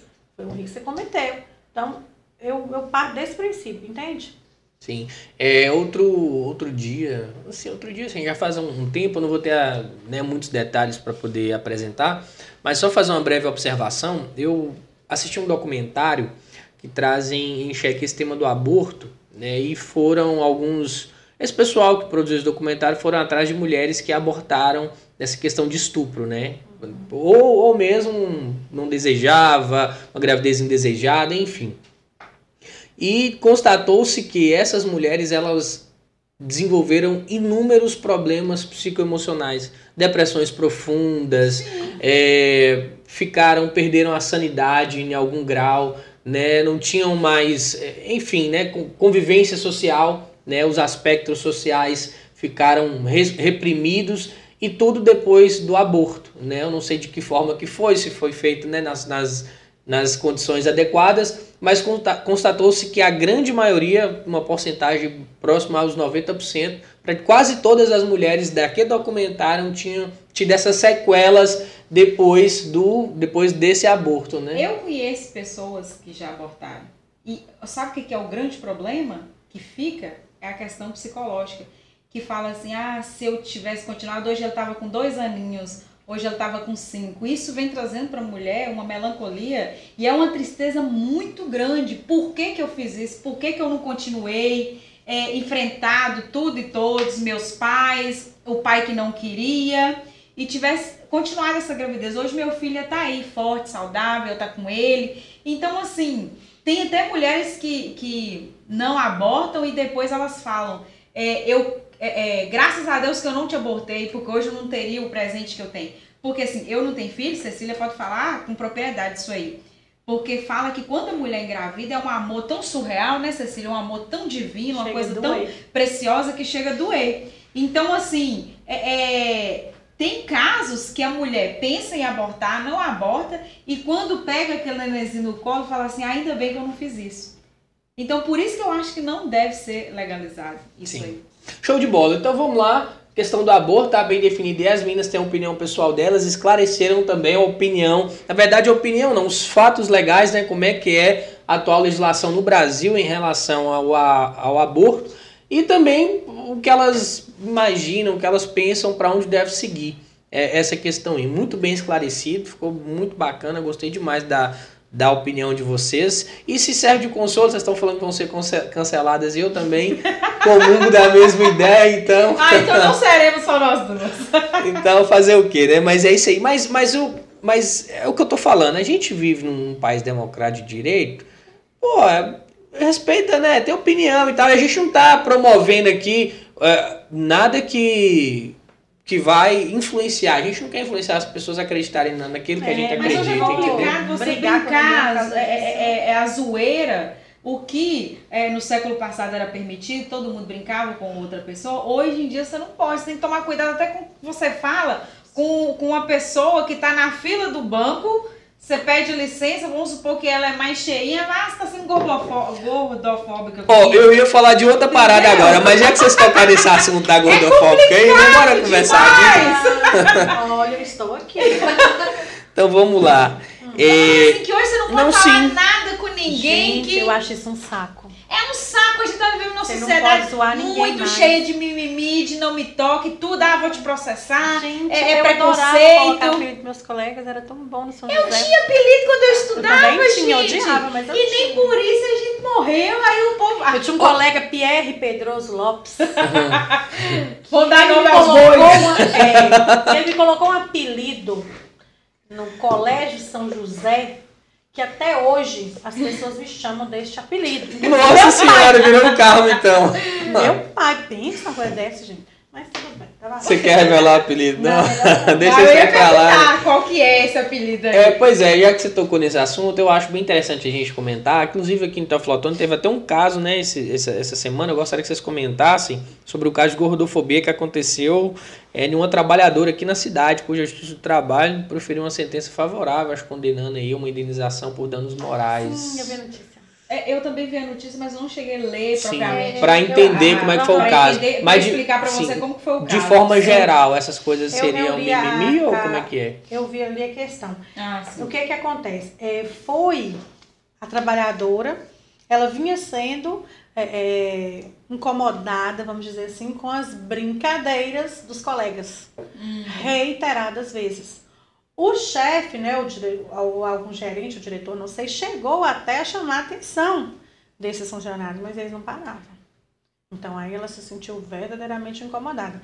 E na Justiça do Trabalho, o próprio chefe confessou que realmente ele por muitas vezes pediu para que aqueles funcionários parassem, que, que eles parassem com aquelas aquelas Brincadeiras. brincadeiras, né? E Tidas não- brincadeiras. então né? o, o magistrado ele entendeu que não são brincadeiras. Brincadeira que ofende não é brincadeira.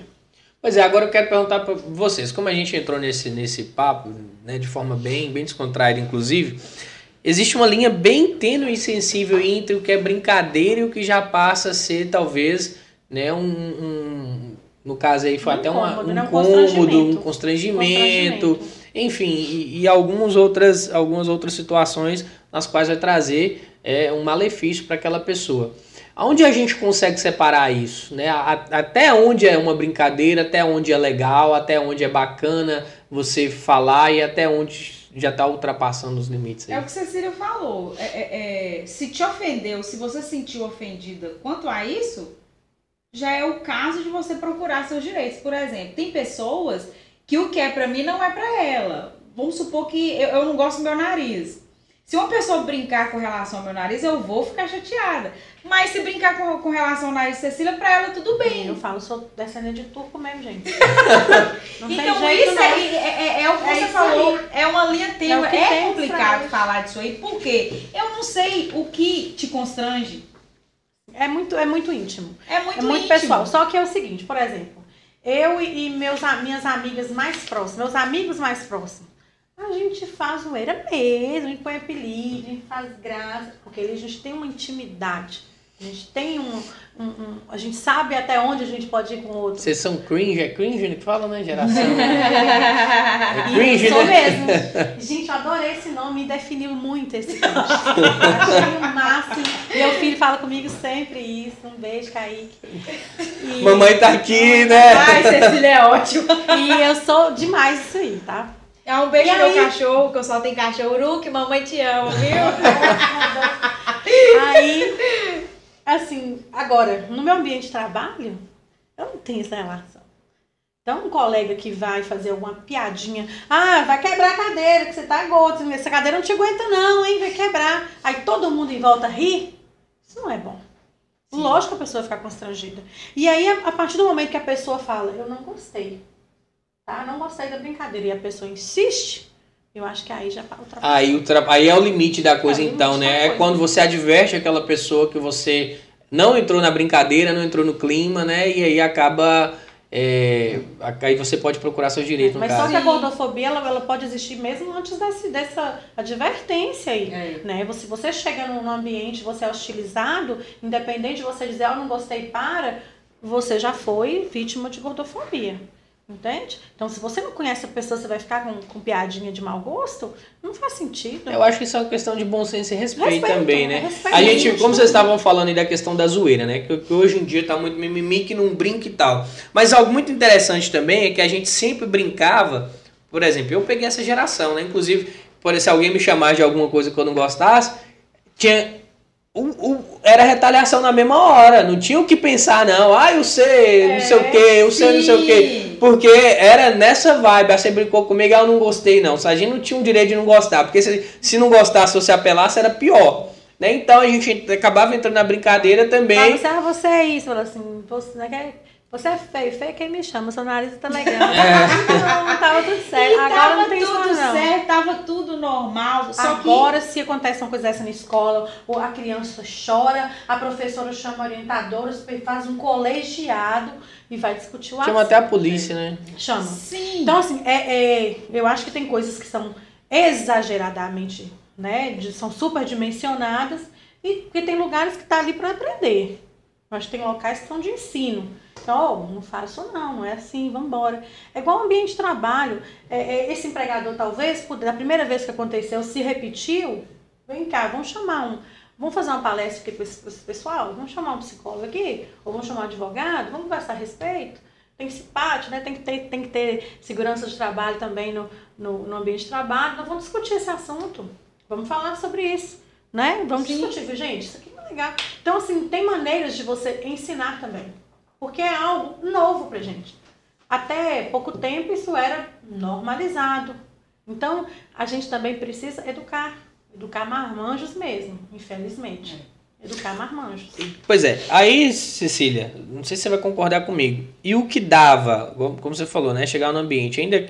Mas tinha uma, uma parada interessante, é que a gente só brincava com quem a gente conhecia. Isso. Entendeu? Você não brincava, por exemplo, você não desrespeitava o filho da, da, da vizinha que foi lá na sua casa que você nunca conhece ou que mudou pra ali agora. Você foi ensinado a respeitar e ai de você se não fizesse aquilo ali. Agora pegou uma amizadezinha ali, não sei o que, tava ali, ah, a, seu. a tecnologia fez com que é, é, esse, é, é, esses xingamentos, essas ofensas crescessem muito. Por quê? A partir do momento que uma pessoa gordinha posta uma, uma, uma foto na rede social, Sou gordinha, né? é, uma é pessoa gordinha, não, é gordinha gorda. Ah, posta uma gordinho, foto na É rede gorda. social, eu me acho na liberdade de ir lá e falar se essa roupa ficou horrorosa, eu sei que você tá muito gorda. Que que Você entendeu o que, que ela falou? É o bom senso. O que, que eu tenho a ver com isso? De ir na rede social da pessoa e comentar que a, a, a- a- ela ficou feia com a roupa, que o cabelo dela é feio, que o nariz dela é feio. Não tenho nada a ver com isso. Então eu acho que tem que vigorar na vida das pessoas o bom senso. Então isso aí é uma geração de pessoas amargas, porque a tecnologia trouxe isso para as pessoas. Você cada vez mais fica recluso dentro de sua casa, no universo online, e ali você se acha no direito de xingar, são xingamentos né, é, né, é, é, é, em fotos, em rede social de outra pessoa. Isso tudo vigora a questão do bom senso, né? Tem, um, tem uma frase que o meu direito termina quando começa o seu, né? Então tem que vigorar isso aí. É, e o que, que vocês acham, né? Eu queria. Tá muito em alta, tá, tá, tá dando um hype danado aí. É, como vocês estão falando, a questão das redes sociais, tem uma influenciadora, até dançarina, Thaís Carla, bem famosa. Como é que vocês veem aí? Porque aparentemente ela, ela, ela entra muito na justiça, né? Vocês, como advogados, Sim. ela procura muito seu- ex- exercer esse direito aí como. como... Tem o caso dela e tem um caso, não sei se você viu, de uma que não conseguiu Cecília não É, tá muito satisfeita, É, não. ela não conseguiu voltar de, de um país que ela Isso, estava, porque a exatamente. cadeira do avião não Eu acho até da Copa, de um país ali do. Oriente Médio, não sei se foi no Catar. Depois descobriu-se que ela faz isso, ela vai nos lugares, Ela faz os vídeos, ela provoca a situação disso. ganhar indenização na justiça. Ela viu disso. Então, também. É, o que a gente estava falando de tudo se banalizou, se vamos dizer assim, e isso aí é mais um caso que foi banalizado. Porque isso aí tira o direito de uma pessoa, por exemplo, dessa, dessa é, é, é, da trabalhadora que, que te, foi xingada por ser gordinha no trabalho. Isso acaba banalizando tanto o direito dela que uma pessoa como essa, igual é, é, é, eu ouvir dizer, né? Eu não posso provar, não tenho fatos para poder provar, né? Que Thaís Carla, ela vive assim também. Tipo assim, ela busca desses artifícios justamente para ganhar indenizações. Tanto é que um caso famoso que teve contra uma enfermeira, que a enfermeira falou, gente, a, a, a, é- a pessoa com obesidade é uma doença. Tem que ser falado sim, tem que ser discutido sim, é um problema de saúde pública sim. Aí ela tomou as dores, estava fazendo go- gordofobia com ela. Gente, a, a, a quem é da área de saúde pode falar melhor do que eu. Todas as pessoas falam que quando você tem um excesso de peso, você tem. é, é, é, Inúmeros problemas. Sim, né? inúmeros problemas de saúde. Quer que Então, eu faça a listinha? Tá mentindo? Ó, o episódio do Jorge Fael tá bem legal, tá bem explicativo, né? O Jorge que Pois ele... é, o pessoal da saúde vai explicar Sabe o que, que melhor que, a acontece? gente. É, hoje todo mundo quer fama. Sim, os, A os seus busca Que é os pés- 15 temas, minutos, né? aos 15 Seus minutos. 15 minutos de fama. Agora nem 15, né? 15 segundos, né? Você A história. quer ficar fazendo alusão à obesidade? Então vai. Quer ficar famosa com obesidade? Vai fazer quilos mortais. Não vai ficar dançando de biquíni, entendeu? Corta essa parte. Mas assim, eu acho, eu acho que tem coisas que, sabe? Não Cansa a gente, né, Cecília? A gente pois ai, bem, que é isso que eu preguiça, falando, é. uma preguiça Que disso. preguiça Porque assim, desse você vê povo. que a pessoa é oportunista. O nome Sim. disso é isso, oportunista. Agora isso, Ela o quer levar vantagem com a magistrado, situação dela, que é doença. o magistrado, quando ele vai analisar um processo desse, ele não consegue identificar que é uma litigância Cons- de má fé. Consegue a partir do que eu tenho parâmetros. exato, não, tem parâmetro, Olhar já tem, exato, já tem o histórico tá assim, dela, é assim entendeu? também, não. É, não é Não é simplesmente assim, eu entrei gordofobia Agora- vou ganhar, não. Tem cliente que chega lá e fala assim, "Ai, gente, é tão engraçado. É Em ótima. cada caso de consumidor, eu já cheguei, ai, cheguei e fui comprar um, um, um- Cheguei querendo comprar um fogão lá na loja, o vendedor falou, tem sim, peraí que eu vou olhar no estoque. Aí não tinha no estoque, eu quero entrar contra eles, que eles me iludiu. Ah, quem te iludiu Tá é sua mulher, Quem te iludiu foi você Quem te iludiu foi sua mulher lá, sua namorada, o cara... Cara, meu Deus. Ah, por favor, né? Tem Tá coisas complicado, que são né? chamadas na justiça hoje, a gente até fica bravo com isso, que tem casos que não é, e o juiz fala, que chamado de mero aborrecimento. Isso não gera dan- dano moral, né? Tem casos que realmente são mero, É. mero aborrecimento, mas tem casos que nem são e a justiça está falando que é. Então, Mas é de tantos casos que É, tem com pessoas- essa prática aí que ela ah, tá esse, explicando. esse, esse dano moral virou uma indústria de dano moral. É, Todo mundo quer se um dano no moral. Eu tenho um de- cliente que todo mês ele me liga perguntando se aquilo ali não dá um dano moral. Pior que ele já ganhou dois, você acredita? Porque a Por advogada isso que é quer- boa. Por isso que ele quer o terceiro. Porque a advogada dele é boa. Mas tem várias situações, todo mês ele leva uma situação pra mim. Eu falei, moço, mas isso aí foi porque você não pagou, uai, não tem jeito não. Que No dano, vai já era o negócio. Ele tá querendo terceiro pra pedir música no As Fantástico. pessoas estão aí nesse vício de querer dano moral por tudo. Sabe? Ah, me falou que eu sou feio. Eu quero dano moral. Eu falei, mas você é bonito? então, assim, tem coisas que são. Né? Você se acha bonita? Ah, eu sou, então pronto. Você é, cadê a tua opinião? Gente, É, mas então, é subjetivo. Isso, deixa eu perguntar pra vocês, então, de forma geral, existe sim, né, o, o crime de gordofobia, existe, existe situações que são ex- extremamente inoportunas, que caracterizam como crime, São como esse, como esse caso, inclusive, dessa trabalhadora aqui da cidade foi julgado, mas tem casos que são mero, meros Mas não aborrecimentos. tem um crime tipificado de cometer gordofobia, não. Não tem esse crime, Sim. Tem não, dano entendeu? moral. Sim, mas exato, mas entra como injúria, injúria não é...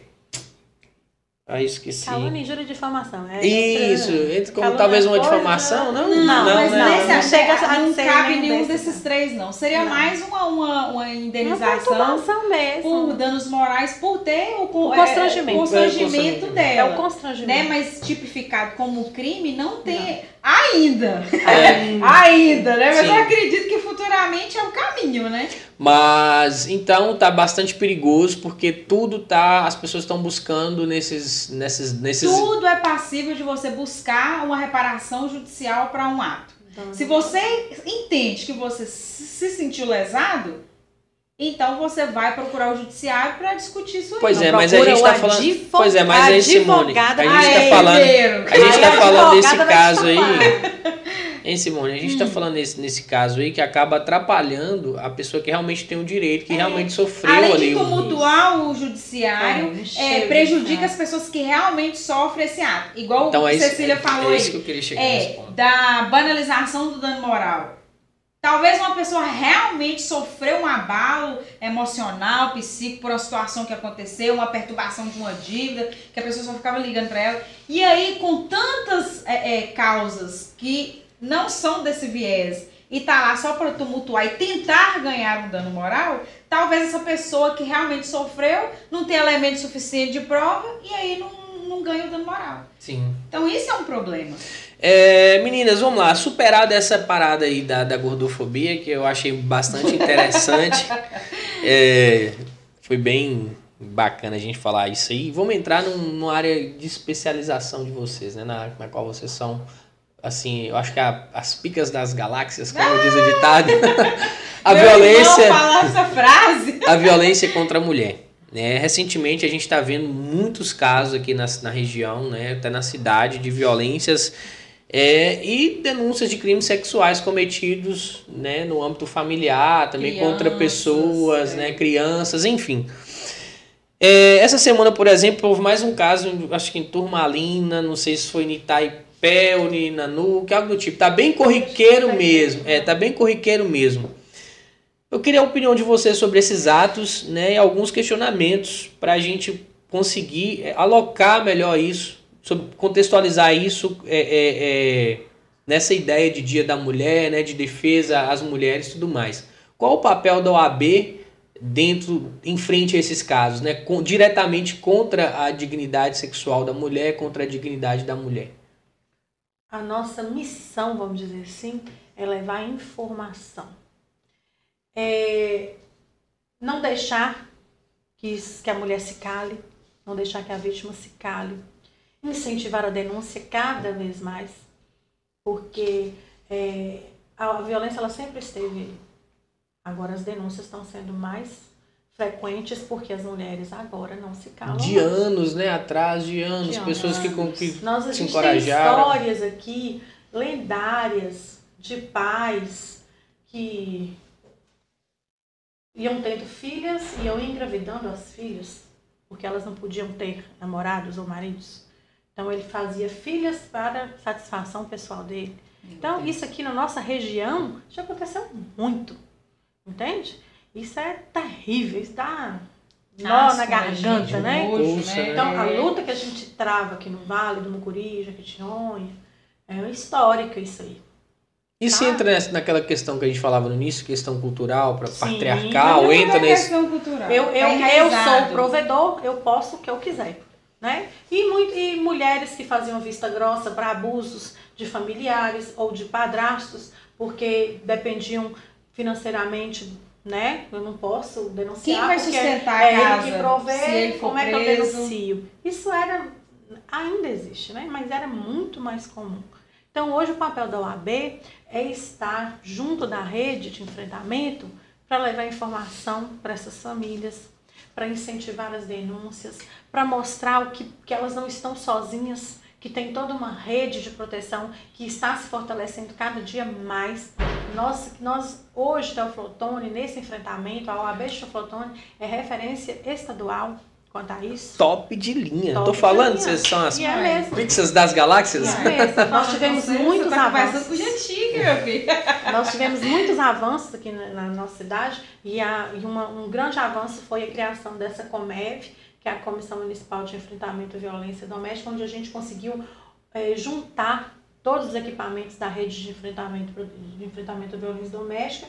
E através disso aí a gente conseguiu outros equipamentos, como a Casa da Mulher, que veio nesse eh, sexta-feira, né, vai comemorar dois anos de Casa da Mulher e Casa de Abrigo, que dá todo um apoio para a vítima, porque a vítima não precisa necessariamente denunciar. Tem mulheres que não se sentem à vontade para fazer a denúncia, para ir à delegacia, para ir na polícia militar fazer uma ocorrência Por medo, por constrangimento. medo, por constrangimento, por não ter maior- força, né? masculino Ela não também. se sente empoderada o suficiente, suficiente para isso.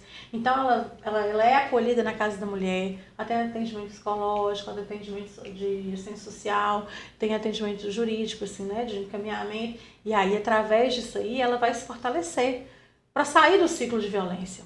Tem mulheres que só querem sair. Tem mulheres que vão denunciar uma hora. Mas tem mulheres que só querem sair.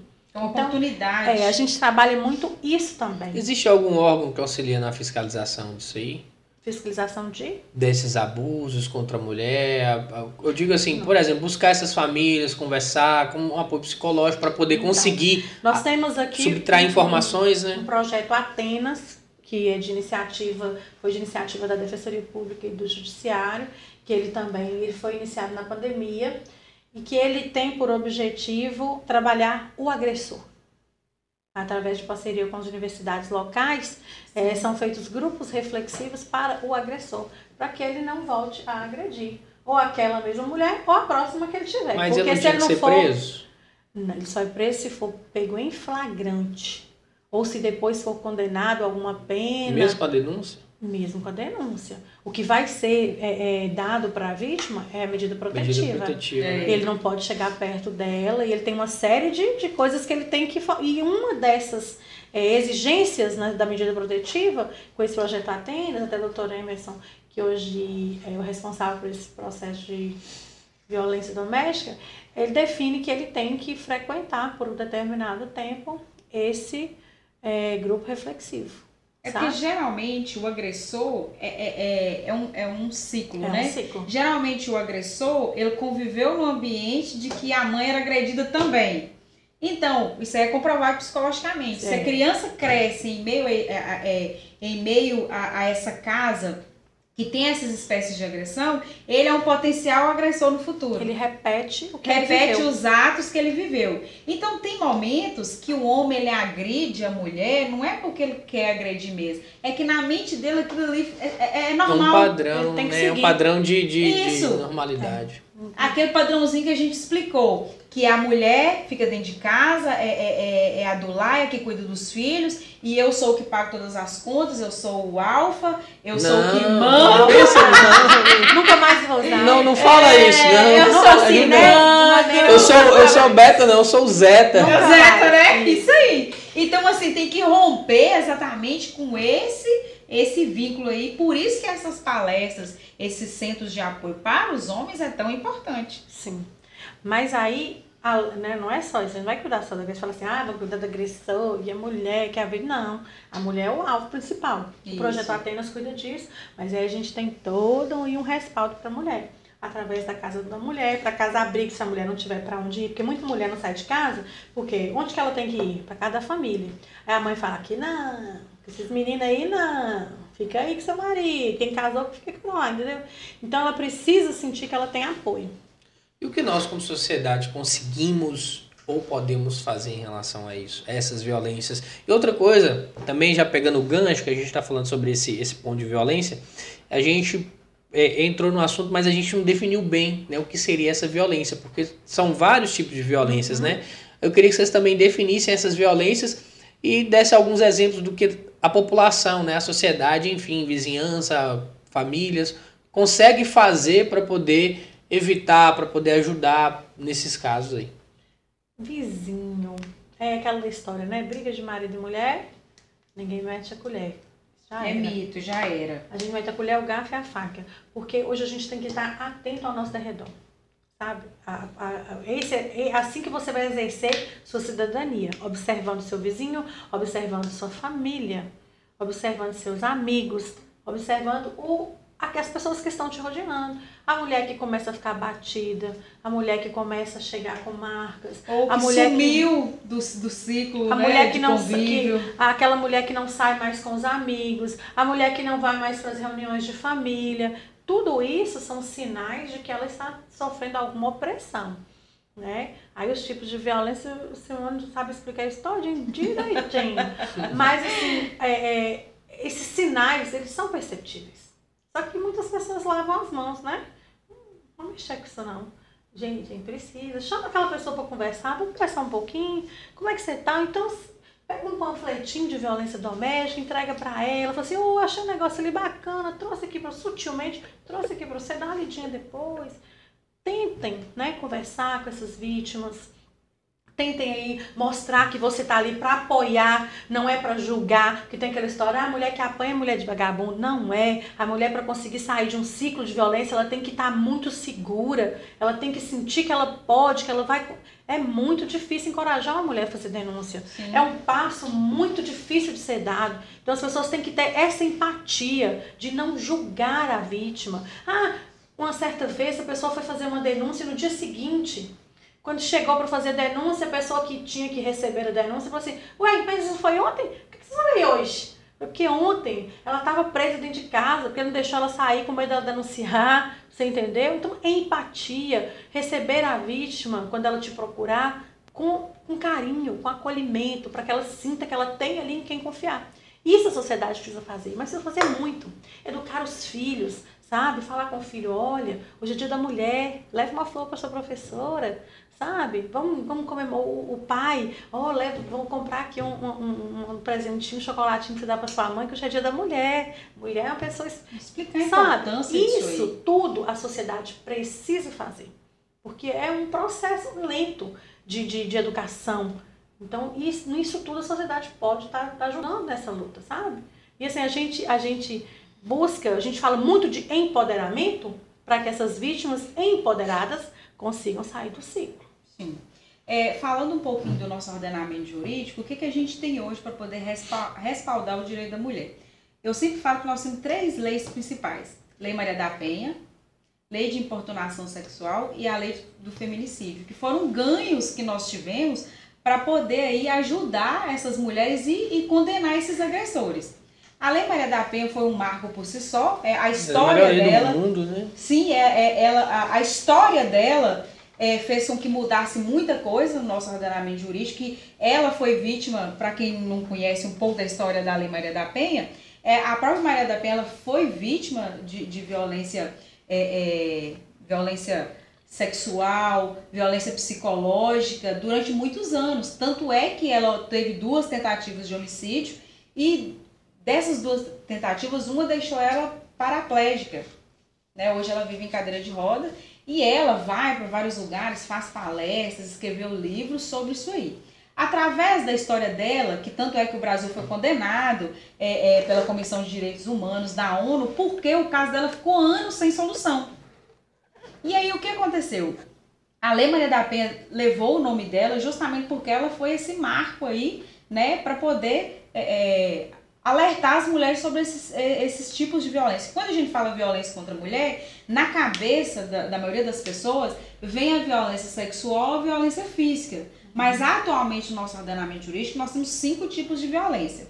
A violência sexual é aquela vinda do estupro, né? Que você é, é, constrange a mulher a alguma prática sexual. Isso pode acontecer até dentro do casamento. Né? Do casamento, namorando, por exemplo, se você é, é, enseja a mulher à prostituição, é um crime sexual, é uma violência sexual. Se você constrange a mulher a assistir um filme pornô, por exemplo, ou ter uma relação sexual a três, tudo isso aí de forma obrigada, é uma violência sexual. E a violência física, eu sempre explico para as meninas que é aquela violência que deixa marcas. Geralmente, quando você é agredido fisicamente, você tem aquelas marcas no corpo, mas a violência psicológica não. A violência psicológica é aquela que ninguém vê. E ela que traz para a mulher aquele sentimento de depressão, a auto, baixa autoestima, a mulher vai se deprimir. E em alguns casos a mulher até é, é, comete o autoextermínio, suicida por conta disso. Não vê saída mais. É. Não vê saída, porque, veja bem, Matheus, você como homem, é, eu sempre dou exemplo de casos que eu vivenciei. O homem, é, a todo momento, ele fala assim: ah, você é velha, você é gorda, você é feia, você não presta mais pra nada. se, não. se eu não, não, não, não ficar com você, quem é que vai ficar? Você é um lixo. Hum. Você era bonita quando você era nova, hoje você tá é, é, é, de fazer dó. Pegando o boi que eu tô te querendo. Isso, pegando o boi que eu tô te querendo. E você tá entendendo o que eu tô querendo dizer? Então, assim, Entendi. essas falas que vão falando com a mulher, isso, gente, vai causando uma. Quando alguém fala alguma coisa que, que, sem ser homem, né? A mãe ou o irmão fala alguma coisa que a gente já fica triste, né, Cecília? Odofobia. É, imagina o seu parceiro Lembra, ah, esclarecendo para as pessoas é, que, que a. Né? Ah, é, é, eu vou falar um pouquinho dele aqui. Que a Lei Maria eu não gosto de falar dele não para não dar raiva para ele. Não, mas... a, quando, a gente, fala, não, né? é, quando a gente fala Lei Maria da Penha, a pessoa pensa que é só essa agressão de homem é, contra mulher de forma assim, um relacionamento amoroso. Mas não, é o contexto familiar. Sim. Meu irmão me agredir, ou meu pai me agredir, meu padrasto. Tio, qualquer. Tio, qualquer. É no seio familiar ali, né? Mas aí voltando às, aos tipos de violência. Então, essa violência psicológica é uma, é uma das violências que a gente mais fala com as mulheres. Deu uma palestra, por exemplo, vou citar exemplo para você, uma mulher de 22 anos com quatro filhas. Já. E aí ela foi, eu falei assim, você tem um sonho de fazer alguma coisa? Fazer um curso? Ah, eu estudei só até a quinta série. Meu sonho é fazer enfermagem, eu acho tão bonita, aquelas mulheres tudo de branco. Eu falei assim, gente, você tem 22 anos, por que, que você não faz? Ela falou assim, meu marido mandou escolher, ou eu cuido das crianças ou eu vou estudar porque é ele que paga tudo. Você tá entendendo a, a, a questão? Então ela tá sofrendo um tipo de violência psicológica. E aí, como que você sai desse ciclo? Ah, você quis ter esses filhos, ou você cuida da casa e dos filhos, ou você estuda. Então não dá opção para a mulher sair disso aí.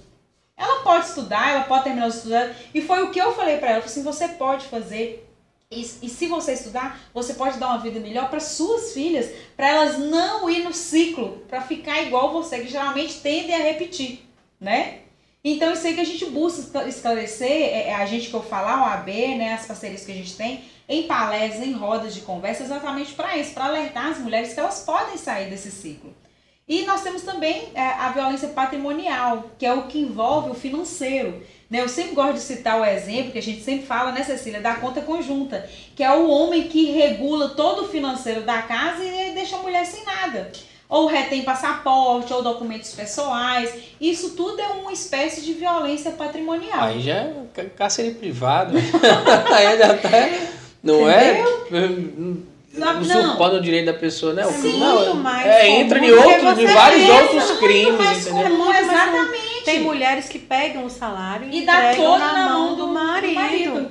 Se ela precisar de um absorvente, ele que tem que dar o dinheiro para comprar. Nossa. E isso Sim. é comum. Tem mulher que não sabe os bens que estão no nome do, do, do, que é quem que tem de bem. Vou divorciar, o que, que você tem? Não sei. Não ah, eu acho que aquilo ali é nosso, eu não sei se aquilo ali é nosso. E os é. documentos, é. nunca vi. Agora eu vou falar uma coisa para vocês. Na minha, na minha ideia, no que, eu, no que eu vislumbro como homem, esses caras passaram longe, esses que vocês estão falando aí. Ah, mas, assim, mas né, Deus é muito mais Não, entendo. Você sabe o que, que, é são os que se acham nos machão, né? A característica principal desses homens abusadores. Para a sociedade, eles são os maridos perfeitos. Isso. E para a mulher, ele é terrível. E aí, quando a mulher quer sair do casamento, ninguém apoia. Porque ele, ele é, é ótimo pai, ele é marido, não falta nada para sua casa, vocês têm tudo, você vai sair, você vê de quê? Ninguém apoia. Porque ele é o marido perfeitinho, só que ele impede ela de conviver com as pessoas, para que ela não conte o que ele faz. Ele isola ela de tudo. Entende? Então, quando ela vai sair do, do divórcio, quer o divórcio, ninguém apoia. Eu tenho tem um, um caso ah, muito recente e atual que a família dela está a favor dele. Sim. Sabe? Por quê? Porque ele vai lá e passa uma lábia. Mas é um Olha, nossa, ele é tão bom marido. Ele traiu a mulher, fez todos os tipos de violência, ele fez todos, todos, todos. Sabe? E a família, para a família Sim. dela, é ela tá errada ainda. Porque ele sempre foi o pai perfeito. Ou então releva, ele é um homem tão bom, nunca deixou faltar é. nada para você. A família mora na roça, aí quando ele vai pra roça, ele faz aquela feira maravilhosa e leva, né? É. Tu, compra todo mundo, né? Então aquele homem assim que. Gente, Com o dinheiro dela ainda. É, você não vai, você não vai conseguir outro. Meu não. Deus! E agora eu quero fazer um alerta para as meninas que estão namorando aí. Fique à vontade, né? viu? Porque como você perceber os sinais de um possível Isso é importante. abusador? É porque, Mateus, começa é, a, a, ideia do homem que comete esse tipo de violência, ele quer passar para você, para a mulher, que está protegendo a mulher. Ou excesso de amor. Aí eu faço isso porque eu te amo demais. É porque eu gosto muito de você. Eu não quero que você converse com essa amiga X. É porque ela não serve para você. Você não é da mesma laia é. dela. Você tem um perfil, ela tem outra. E começa assim, esses sinais privando de rede social, privando de amizade. Você não vai comigo, não, viu? Com essa roupa, vê se essa roupa. Você tá namorando comigo, você vai usar essa roupa, você tá entendendo? Então começa dessa forma. Ou pega pelo braço, ou fala muito alto, começa a te balançar pelo braço e te privar Fica de certo. Rastreia a rede social. Ah, faz aquele negócio no WhatsApp que eu esqueci o nome, que clona. que clona o WhatsApp. E aí tudo que você digita aqui aparece no da pessoa. Muitos homens fazem isso, persegue a mulher. Então, assim, esses são os sinais. Porque se no namoro, no rapaz que você tá namorando, se você já vê essas características, ou quando ele bebe demais e fica agressivo, você pode sair fora, que isso aí vai ser um propenso abusador. Ou então se ele faz é, é, o aspecto psicológico, você começa a falar na sua mente que você não deve usar essa roupa, que você não é desse perfil, que você tem que ficar em casa. Dá ruim, ah, né? pra que, que você vai fazer faculdade? Por quê? Você- É. Eu vou te dar de tudo, você não precisa Nós vamos estudar, não. casar, para com isso. Vou te É. bancar. Vou te bancar, vou te dar a vida de E tem patroa. uns que já falam isso aí de forma regalada, de patroa. Aí chega lá, lerê, lerê. Olha lá, limpando o chão, limpando a casa, cheia de filho. Verdade, E é. talvez... E não pode nem sair de dentro de casa. né? Sim, e talvez o fato dele querer tanto filhos é uma forma de segurar a mulher, você sabia? Mas aí também os pais têm que estar alertas para esse tipo de comportamento do namorado, da filha, Isso, né? ficar Os pais ficarem, observando. gente, ó, por que, que ele tá fazendo isso, né? Quando vê que a filha tá tendo, tá, tá tendo mudança de comportamento, Isso, porque está sendo ficando cada vez maior o triste. índice de violência doméstica com adolescentes. Sim. Com adolescentes, sabe? Então, assim, é, é preciso que os pais também fiquem alertas sobre isso. É por isso que a informação é tão importante. É por isso que existe o papo de alfas. Isso é o nosso trabalho enquanto sociedade, é o que a gente vem fazer aqui para justamente alertar essas meninas, porque é, eu sempre digo, Matheus, que é, a gente, como sociedade, é, como integrante de uma sociedade, a gente tem que fazer o nosso trabalho social. Conhecimento, ele só é conhecimento se ele é passado adiante. A partir do momento que eu não ajudo uma menina que está sofrendo um- uma espécie de violência é, é, dessas que nós estamos citando para vocês aqui, o negócio é comigo também. Eu tenho Eu responsabilidade sou com isso. corresponsável disso, Sim, e né, as cara? pessoas, ah, eu não tô nem aí, foi ela que quis. Mas não é assim, a gente sabe que tem eh, lares extremamente fragilizados, meninas que são criadas sem a mãe ou sem o pai, ou num lar todo desestruturado. Então essas meninas ficam mais propensas a isso aí, né? Aí tem pessoas que pensam assim, ah, ou isso só acontece com pobre. Mas não, isso acontece em qualquer classe social, seja rico, seja pobre, seja mediano.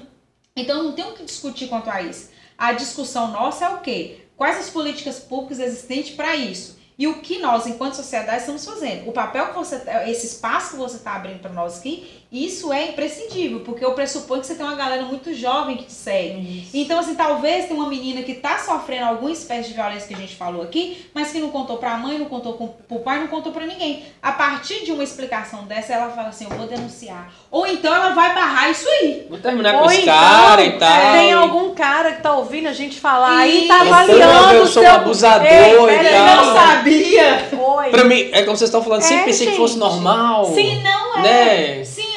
Eu, falo assim, a menina, ela tem o direito de falar, não, eu não quero ir em tal lugar, Eu eu, não vou. quero assistir esse filme com você, eu não quero praticar esse ato com você, eu não quero. Então, é um direito dela de não querer. A partir do momento que você força ela a algo, você está cometendo uma violência contra ela. E Sim. isso aí é crime.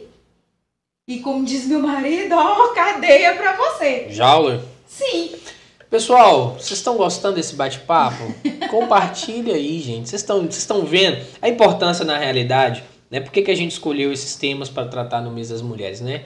É porque, justamente porque a gente enxerga, a gente entende que, que precisa, né, ser falado. Não só essa questão toda jurídica, toda legal, mas que a gente precisa... Não, sim, mas eu, eu digo assim, precisa, as mulheres precisam ter visibilidade, né? Em todos os aspectos. Esse mês é um mês especial, mês das mulheres. A gente só vai trazer convidadas femininas para poder justamente trazer ah, um pouco da história delas. Por exemplo, semana passada a gente conversou com a Joy, não conhecia a história da Joy. Joy, né? Hoje ela tem um salão, Sim, salão, bacana, mega estruturado, tudo mais, crescendo, campeão mundial de uma área, de não sei o que e tal e tal, começou no, na, na cozinha, na pia da casa da cozinha da mãe dela, sabe? Uma história de superação, de inspiração, então, pra gente trazer isso para as pessoas. A gente consegue identificar que isso é muito importante.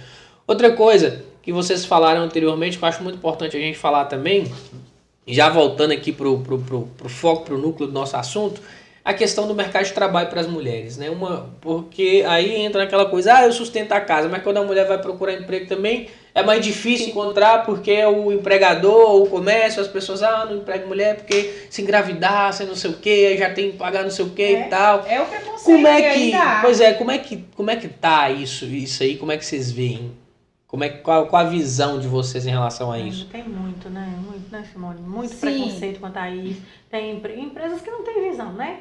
Vamos combinar. Gente, uma mulher trabalhando, mulher mais proativa, mais produtiva. Trabalhar Consegue com fazer mulher é mais coisas, dez vezes ao mesmo dez coisas ao mesmo É, tempo. consegue fazer Com 10 certeza, coisas ao né? mesmo tempo. Ela tem mais é, é, é, amor, carinho, que é da mulher mesmo, para poder conduzir uma equipe. Tanto é que nós temos poucos cargos aí do- do- do- dos grandes salários que é a mulher que chefia.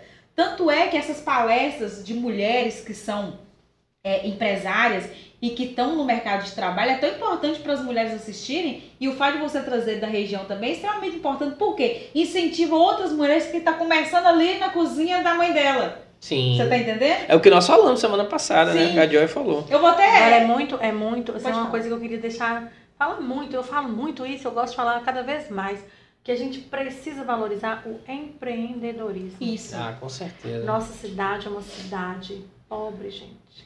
Vamos valorizar o empreendedorismo, as mulheres que saem da sua cozinha, que fazem o delivery, sabe? Você comprou uma coisa, você gostou, posta, elogia. Não custa nada pra gente fazer Sim, isso, né? tá. eu, eu, eu, eu, assim, só te interrompendo, só para fazer um, um gancho, eu acho que é um lugar muito rico.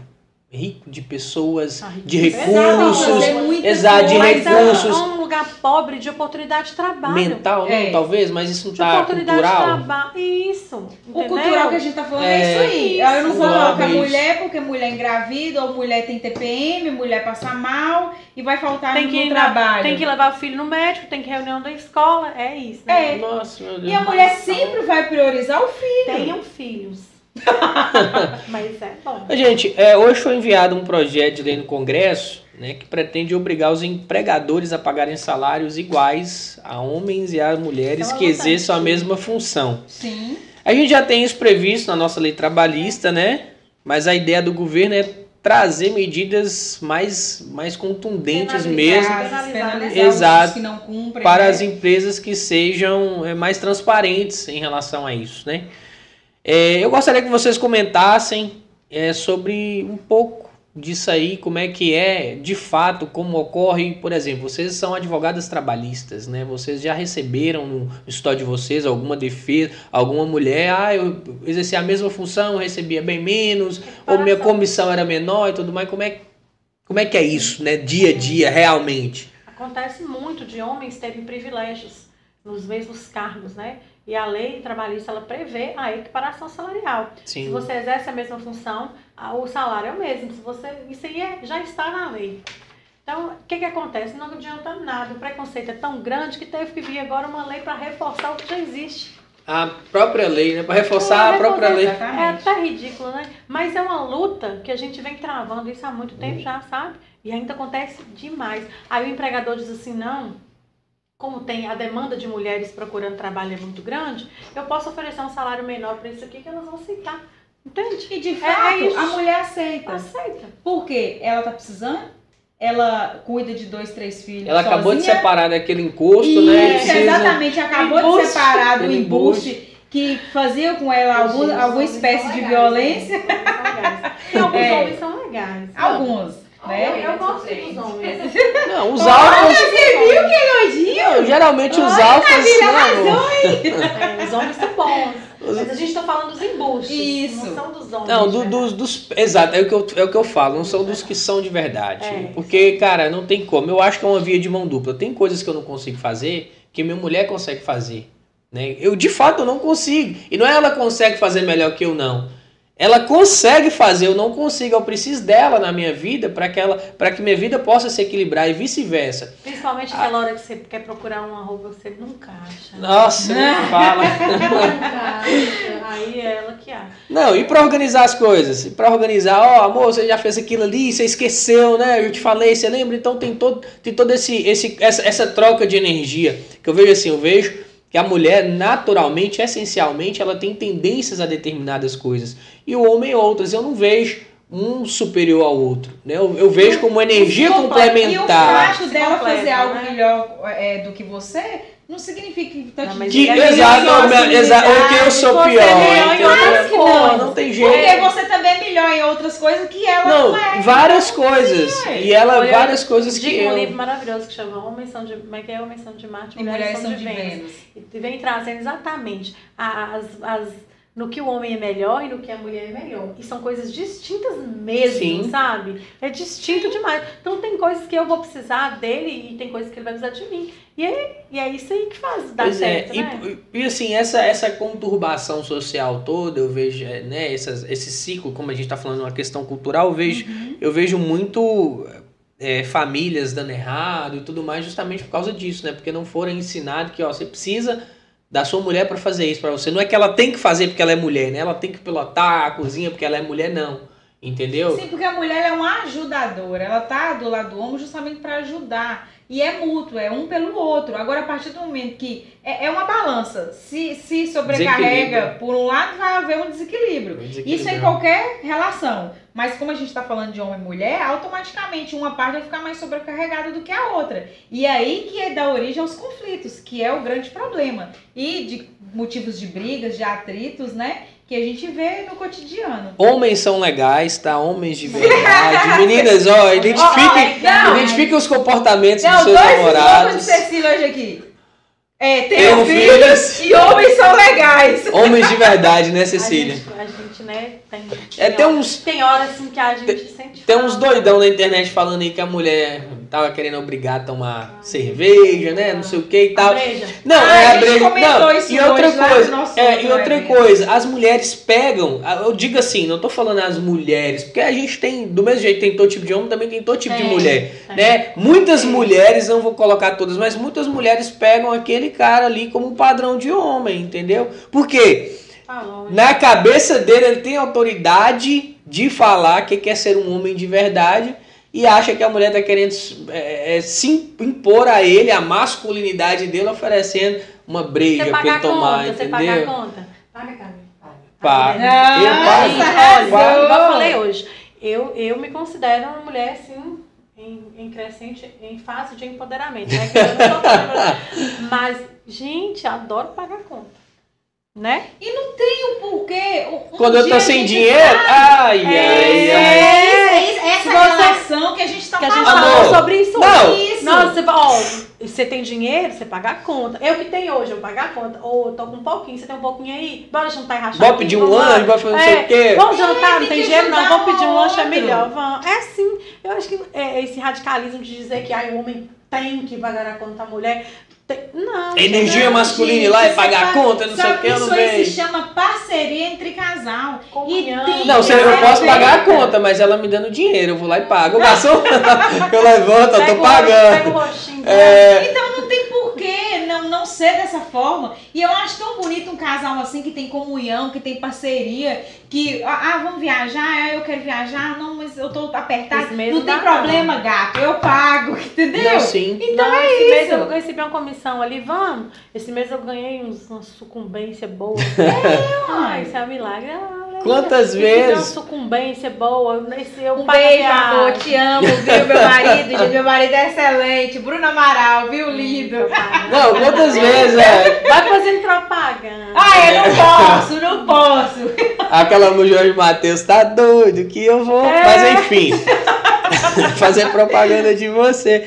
Mas não, ó, mas essa aqui entrando nessa parada de propaganda. E não, várias vezes a moto sem dinheiro, velho. Não dá pra gente, pô, seria massa a gente sair hoje, que é final de semana, né? Mas vamos ficar em casa porque eu tô sem dinheiro, né? E tal. Ela, mas eu não tô perguntando se você tem dinheiro, não. Tô falando, bora. É. Bora. Ai, meu Deus. Adoro essa, fala. Você fala- Viu? Arrasou, Camila. Você fala, ó, aí eu então na hora eu falo, você fala, bora, eu falo, vamos, já tô pronto, já nasci pronto. Melhor da vida. Então, assim, cara, eu acho, como eu tô falando, eu acho que eu acho que, equi- eu acho que traz a- o equilíbrio, sabe? É Essa troca de, de, de energia. isso. Por Não, de forma alguma. E, e dentro, e dentro de. E a gente tá falando aqui de, de maneiras gerais, mas dentro de cada relacionamento existe ali as suas, as suas particularidades. Cada pessoa tem um, um jeito de ser diferente, de identificar. E aquelas pessoas, aquele casal, aquelas pessoas, né, precisam identificar é, como o outro se sente bem, como o Isso. outro se sente melhor, desde que, como as meninas aqui falaram, não fira os seus direitos, né? Desde que não esteja ali te abusando o e tudo que tá mais. precisando. Diálogo. Sabe? Boa. Diálogo. O índice de divórcio depois da pandemia aumentou horrores. Tem hora que até eu fico assim, gente, para com isso. É muito. Ou então você vê um casal, gente, fulano separou, nossa, dava tão Não, certo. eu- assim, eu nem era muito de divórcio. Agora, eu, eu me fui obrigada a ser especialista em divórcio. Agora, Coisa triste. Pela demanda. Muita demanda. agora voltando aqui As pessoas a. não conversam mais, não. a... Ah, tá. Inclusive, vocês falando isso, só uma observaçãozinha aqui. Tudo bem, a gente namorando, né? Agora noivos e tudo mais. Mas foi da partir da pandemia que o relacionamento começou a melhorar cada vez mais. Né? É no, Você- no meu caso, que- porque justamente É essa porque questão da proximidade, do né? diálogo, é. É? Agora, quem já tava... Tá casada há 15 anos, tem Pô, que cheguei dentro de casa, eu nem sabia mulher. nem como é que era conversar mais com a mulher, ver um filme Isso, e porque o que, tal. o que que acontecia? Os dois saíam cedo pra trabalhar, chegavam à noite pra poder descansar, tomava banho e ia dormir. E hoje, é, é, com a pandemia, Ficou tudo dentro de casa. tudo de casa, então aí começou a ver os conflitos. Não que tinha deu lazer, origem- né? Não tinha mais lazer, não podia É, sair. aí você tinha que nada. tolerar, é, é, é, a palavra tolerar, assim, Quem perfeitamente. sobreviveu é amor de verdade. É, os, os defeitos da pessoa ali dentro de casa todo dia. E isso aí que originou vários é, é, é, divórcios. Agora voltando à questão dos trampos aqui, dos trabalhos, né, no caso, vocês acham que uma política pública em relação a isso, tipo cotas femininas, né, para para poder aumentar, né, esses cargos de maior relevância, por exemplo, como vocês falaram, os cargos de chefia, né, sobretudo na Sim, política. a gente teve na- uma na- cota aí na política, né? É lei. Então Sim. tem que ter é, reservada a cota de mulheres. Pois é, mas veja bem, o que eu estou falando é questão de, de porcentagem, de proporcionalidade. Vamos imaginar o seguinte cenário: a maior parte da população do Brasil hoje é mulher. Sim. né? Vamos colocar aí. Então, a maioria desses cargos não deveriam ser exercidos por mulheres? Por exemplo, Câmara, deputados, né? Mas aí Senado. Mas, entendeu? Aí é- Não, pois é, mas é o que eu tô É, falando, é acontece. mais, mais, mais candidatas também, femininas? Não, mas a Mas- candidata, o que, que acontece? Tem, desculpa, te Pode falar. é, tem uma cota obrigatória para candidatas. O que, que os partidos, maioria Faz liderados laranja, por né? homens, né? Vão lá e colocam mulheres laranja. Só para Recebem cumprir a, a, cota. para cumprir a cota, recebem incentivo do partido e candidatam ali pro forma. Tem um voto só, nem tem, um- nem Sim, tem voto, não, ela vota tem nela. voto dela. Aí que acontece?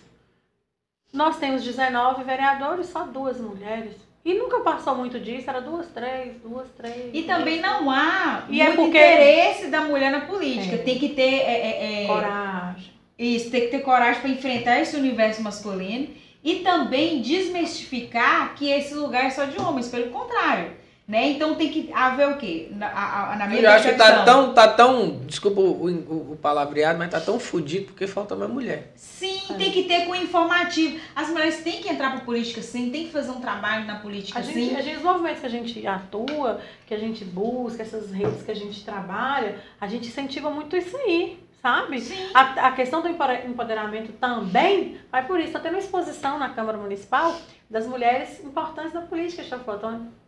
Tem lá, tem mulheres bacanérrimas lá, mas são muito poucas pela história, pela, pela idade da nossa cidade, né? Pela história Sim, da nossa cidade. E pela que o nível de população mais. também, a quantidade populacional Exatamente. Então, também, assim, né? É, é importante, é, é, através dos movimentos populares, movimentos de base, das associações, a gente construir né, um movimento de politização das mulheres. Isso. Para que elas se encorajem a ser candidatas verdadeiras e não laranjas. Não para compor. Meninas, uma, uma observação também Eu que não quero, não.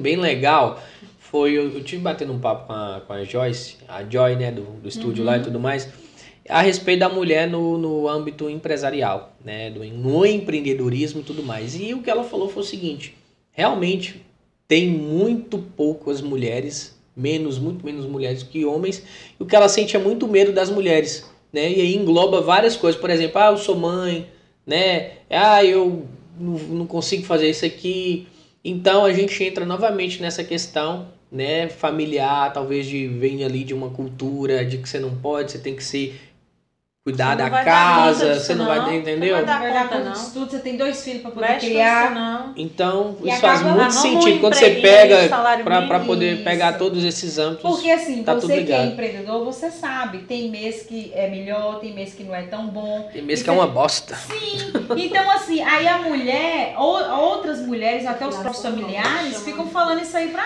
elas.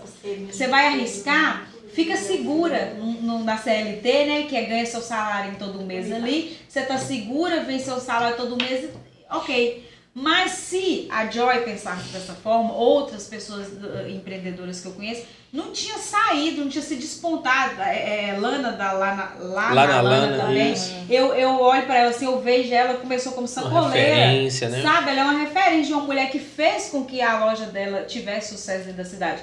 Não a conheço pessoalmente, mas a gente acompanha o trabalho. Tem outras também mulheres que fazem esse trabalho excepcional. Mas essas que se despontaram, elas servem de exemplo para outras.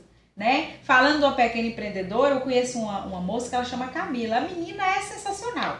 Ela faz bala para vender, balinha de coco. Ela trabalha à noite. Ela, fa- ela é um sucesso, mãe de dois filhos. E nova. Correria, né? Correria. Correria. Então ela dá conta do recado. Ela fez curso de sobrancelha, ela faz sobrancelha. Eu, eu olho para ela assim, gente, eu acho ela fantástica. Eu parabenizo ela, falo assim, cara, você é um sucesso. Ela sempre tá fazendo alguma coisa. E o que que resultou isso aí pra ela? Construiu a casinha dela. Ela não mora de aluguel mais, ela tem a casinha dela. E tá a- a- é, buscando seu espaço no mercado de trabalho. Então tem que ser feito dessa forma mesmo. Você tem que arregaçar as mangas e ir pra cima. Meninas, show de bola. É, eu concordo super, viu, Simone? Eu acho que a mulher tem que ir pra cima mesmo. Se não for feita a mulher. Igual eu falei, aquela hora que eu falei no começo, ah, e tal, se não for Camila aqui, mas não foi zoando, não. Né? Sem ela aqui, velho. Pô, isso aqui não gira, não, não rola, não funciona. Ah, quer também você pode contratar outra pessoa. Eu posso, mas não vai ser ela, entendeu? A Isso. visão dela, o que ela articula, o que ela consegue organizar, entendeu? Então, graças a Milardes, né? É, Camila Ramalho. A parceria, É, é parceria. a falou, né? Agora eu vou perguntar uma parada pra vocês, eu quero duas visões pessoal e legal de novo, tá? Porque eu acho muito importante esse tema, muito, muito importante mesmo, eu tenho uma visão em relação a isso, mas vamos lá. É qual a visão de vocês em relação às mulheres trans competirem com mulheres cis em esportes é, de alta performance, esportes profissionais, né? Como por tô rindo, exemplo, nós tivemos uma discussão na nossa outra reunião acerca disso. Pois é, como por exemplo um UFC, né, uma competição de boxe, de luta, uma competição de corrida, de natação, de nado livre, Aham. enfim, qual a visão profissional, né, o que a, a luz do direito, da legalidade, né, que permite hoje, e a visão pessoal em relação a isso. Isso foi, isso foi um debate na nossa vida. Debateremos então. Foi um pau quebrou. Galera, ó, bagunça. Ó, antes já compartilha, tá, para entrar nesse tema aí, tá, mulheres trans versus mulheres cis dentro do esporte, tá, dentro desse Depois contexto eu tenho aí. convidar para vir aqui também o Dr. Felipe Mendes, que é o presidente da comissão LGBT, de diversidade sexual da OAB. Aí, ó, ó, ó a, a dona da agenda E aí. a doutora Tamires, eles fazem parte dessa comissão e eles são letrados, sensacionais. Show de bola. Manda pra gente Pode lá no zap, que a gente coloca já no. Eles são muito Tá. bacanas. Mas aí, é, o que que acontece, né? A, a- a- não, não devia nem... A mulher trans, ela é mulher. Ponto. Né? Pela lei, ela é Ela é- mulher. Se ela se considera mulher, ela é mulher. Ela é mulher. Então ela é mulher. Aí a gente fala, na sociedade, ela é mulher. Ela é mulher para fazer, para trabalhar, para fazer o que ela quiser. Ela é mulher, ela não pode ser discriminada. Ela tem que ser incluída aí. Ok. Ok. Aí a nossa opinião agora, né? Aí um aspecto Até biológico. eu, é, o, aspecto biológico, né? A nossa colega, ela é corredora, a doutora Marcela Sena. Então, ela, a gente estava discutindo sobre isso, que ela, para ela competir na mesma categoria que uma atleta trans, ela vai estar em desigualdade pelo, pela questão biológica, toda a questão pelo, biológica. pelo porte físico e tudo mais. Musculatura questão- do homem, Exato. a Aí anatomia. falam, ah, mas ela, ela para ser trans, ela toma hormônios para diminuir e tal. Mas Mesmo já assim. é cientificamente comprovado que há essa diferença. Então, assim, ao meu ver, é desigual. Aí a doutora Marge Real, que é presidente da Comissão de Igualdade Racial, trouxe a questão assim, Mas então tem que haver equidade. O que é equidade? É você colocar, é, tratar diferente quem é diferente. É você Sim. equiparar pessoas que estão em níveis desiguais. Então teria que ter uma categoria. Assim como você tem categoria Isso. peso pena, peso isso, assim peso também. aquilo, eu não acho que seja discriminatório. Eu acho que é tratar com respeito a todos os, a todas as atletas. Né? Porque, igual ela falou, eu não vou conseguir chegar no patamar daquela pessoa. Não é como um exemplo, por exemplo, ah, mas nós temos jogadores de futebol, como falou lá, tem o Hulk Ah, é. e tem o Neymar. Eles são homens, mas são de estatura totalmente diferenciada. É, mas é deixa a o Hulk questão. vir fortão pra cima do Neymar, você não vai tomar um, um, Um drink. Aí o Hulk Não é. cima Agora, agora deixa o Neymar vir forte pra cima do Hulk também, você não vai Entendeu? trombar e então, assim, vai. questão de habilidade. Né? Isso aí já é é uma questão inerente ao esporte, ao futebol. O futebol, você não tá. É claro que tem um embate físico, mas também o futebol ele tem categoria, não tem? Categoria de base, categoria que tá. É. Já fui até repórter de campo. Meu pai me colocava em casa roubava. então, assim, existem é, é, diferentes, diferentes categorias. Eu acho que deveria ter essa diferenciação para que não prejudique aquela que não consegue competir com igualdade biológica, vamos dizer Você, assim. você deu o exemplo aí da, da sua colega que é corredora, agora vamos imaginar o seguinte cenário: uma luta de boxe, talvez, ou um UFC. Uhum. Agora imagina uma mulher tomando uma porrada de uma mulher Gente, tem trans. como- Eu um concordo soco, com um chute, Cecília, entendeu? concordo com ela. E eu acho que tem que criar uma categoria diferente, porque, gente, não. Excepcional colocação. Eu É. Eu concordo com isso, porque biologicamente a, é, a minha força não compete com a sua. E vice-versa. Homem é mais forte do que mulher, sim, isso aí vários profissionais da saúde falam sobre isso. Não, a ciência explica isso. Sim, a ciência É, explica, então não tem o que questionar. Agora, va- vamos imaginar um cenário, nós dois lutando. É obviamente que eu vou perder, gente. Por mais que eu me considere trans, eu tomo hormônio, eu treino. Perder não, né? Eu vou estar em desvantagem, vamos dizer Isso. assim. Porque eu- a gente não sabe o resultado da luta, mas vou corrigir aqui. Sim. Então eu vou estar em desigualdade. Igual, por Obviamente. exemplo, eu, dar um- vou dar um exemplo aqui. Nós temos aí até, é, é, nós temos modelos trans que elas desfilam com mulheres, normalmente, certo? Nós temos cantores trans que não tem, ah, hoje vai ter show só de trans, amanhã tem show de mulher, hoje é só de trans. Não. Tem show do artista, da artista, do que for. Da mulher que veio aqui cantar, quer seja ela trans, quer não seja. Aí você pode colocar uma igualdade. Porque não, não vai pesar esse tipo de diferença, né? Porque aí é a mesma coisa. Não tem, tem mulheres que cantam muito bem, tem mulheres que cantam horríveis, tem trans que cantam muito bem, tem trans que cantam horríveis. Não tem, não vai ter essa. Interferir, a questão biológica não vai interferir, né? Mas eu, eu, meu pensamento, não me julguem, não me cancelem. é que realmente eu acho que tinha que ter essa, essa categoria. É, Especial não, eu, mais que pareça exclusão, mas eu Mas acho que não Isso, é, mas aí, pois é, mas aí, mas é da aí igualdade. que, isso, mas aí que eu ia falar, porque a ideia da, da mulher quando ela se sente trans é ser inserida na vertente feminina, no universo feminino, no universo da mulher cis, né? E competir e fazer tudo ali nas mesmas atividades de maneira é, é, Mas corriqueira aí, na qual ela a não vai mulher competir com um homem, ela vai competir com outro trans. Mulher. É. Sim, não, mas exatamente é o que eu tô É, falando. Aí, isso, aí, mas- não, concordo, mas o que eu tô levantando é o seguinte, é que talvez essas pessoas se sentam excluídas por causa disso, entendeu? Eu super entendo. É uma questão, gente, que assim, tem que todo mundo pensar muito sobre isso. É uma questão nova.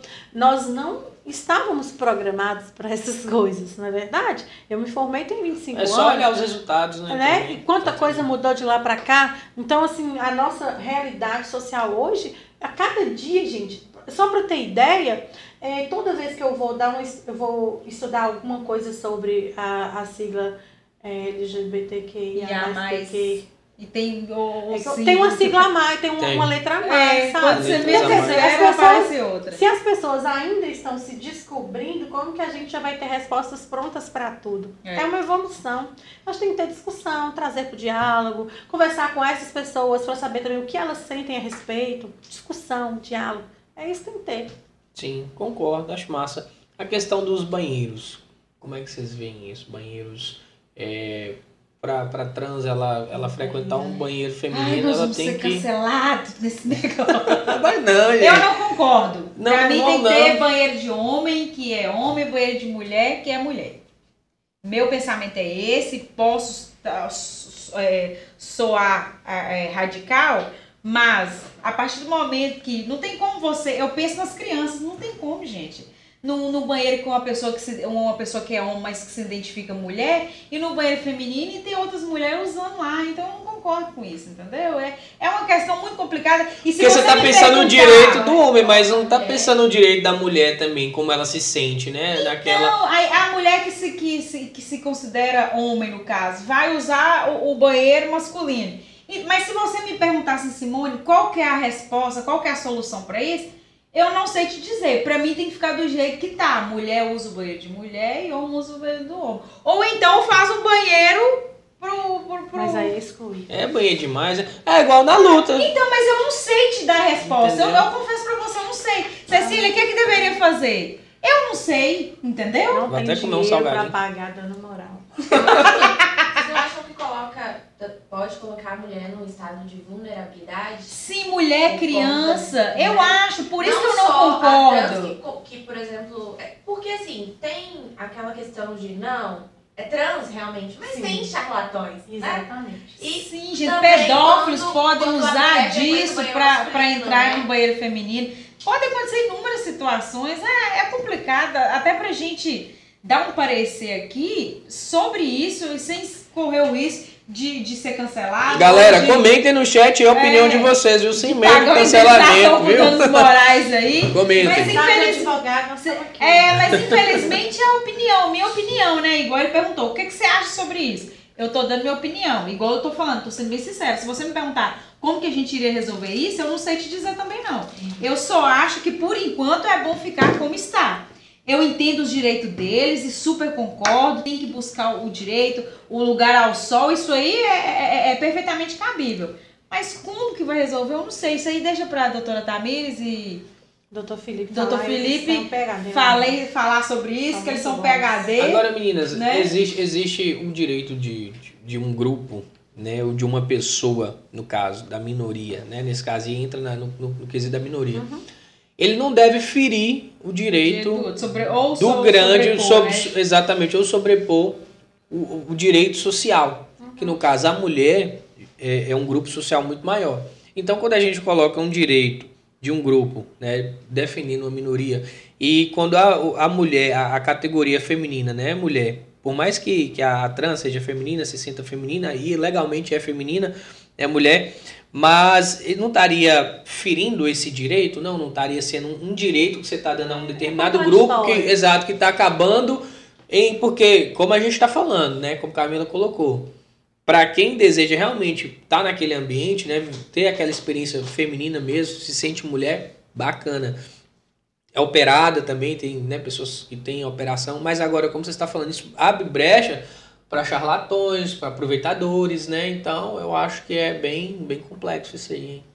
É, é igual eu tô falando com você, é complicado a gente até comentar sobre isso, uma vez que. A gente pode comentar, só. Não, eu tô falando assim, que- comentar sobre A gente isso. tem que bater vez... papo, né? Não, eu tô falando assim, que, que a gente não tem uma formação ainda de como que vai ficar. Igual a doutora Cecília falou, toda vez tem uma sigla nova, tem algo novo para se embasar ou para tá surgindo, né, que a pessoa se identifica. Eu, se você me perguntar, eu não sei nem o, o- o- quais são todas as siglas, o que significa, né? Então eu não me vejo com propriedade para poder falar sobre isso, né? Mas como eu disse a você, eu acho que tem que ou criar situações para englobar essas pessoas, Mas sabe o que, que acontece? É o seguinte.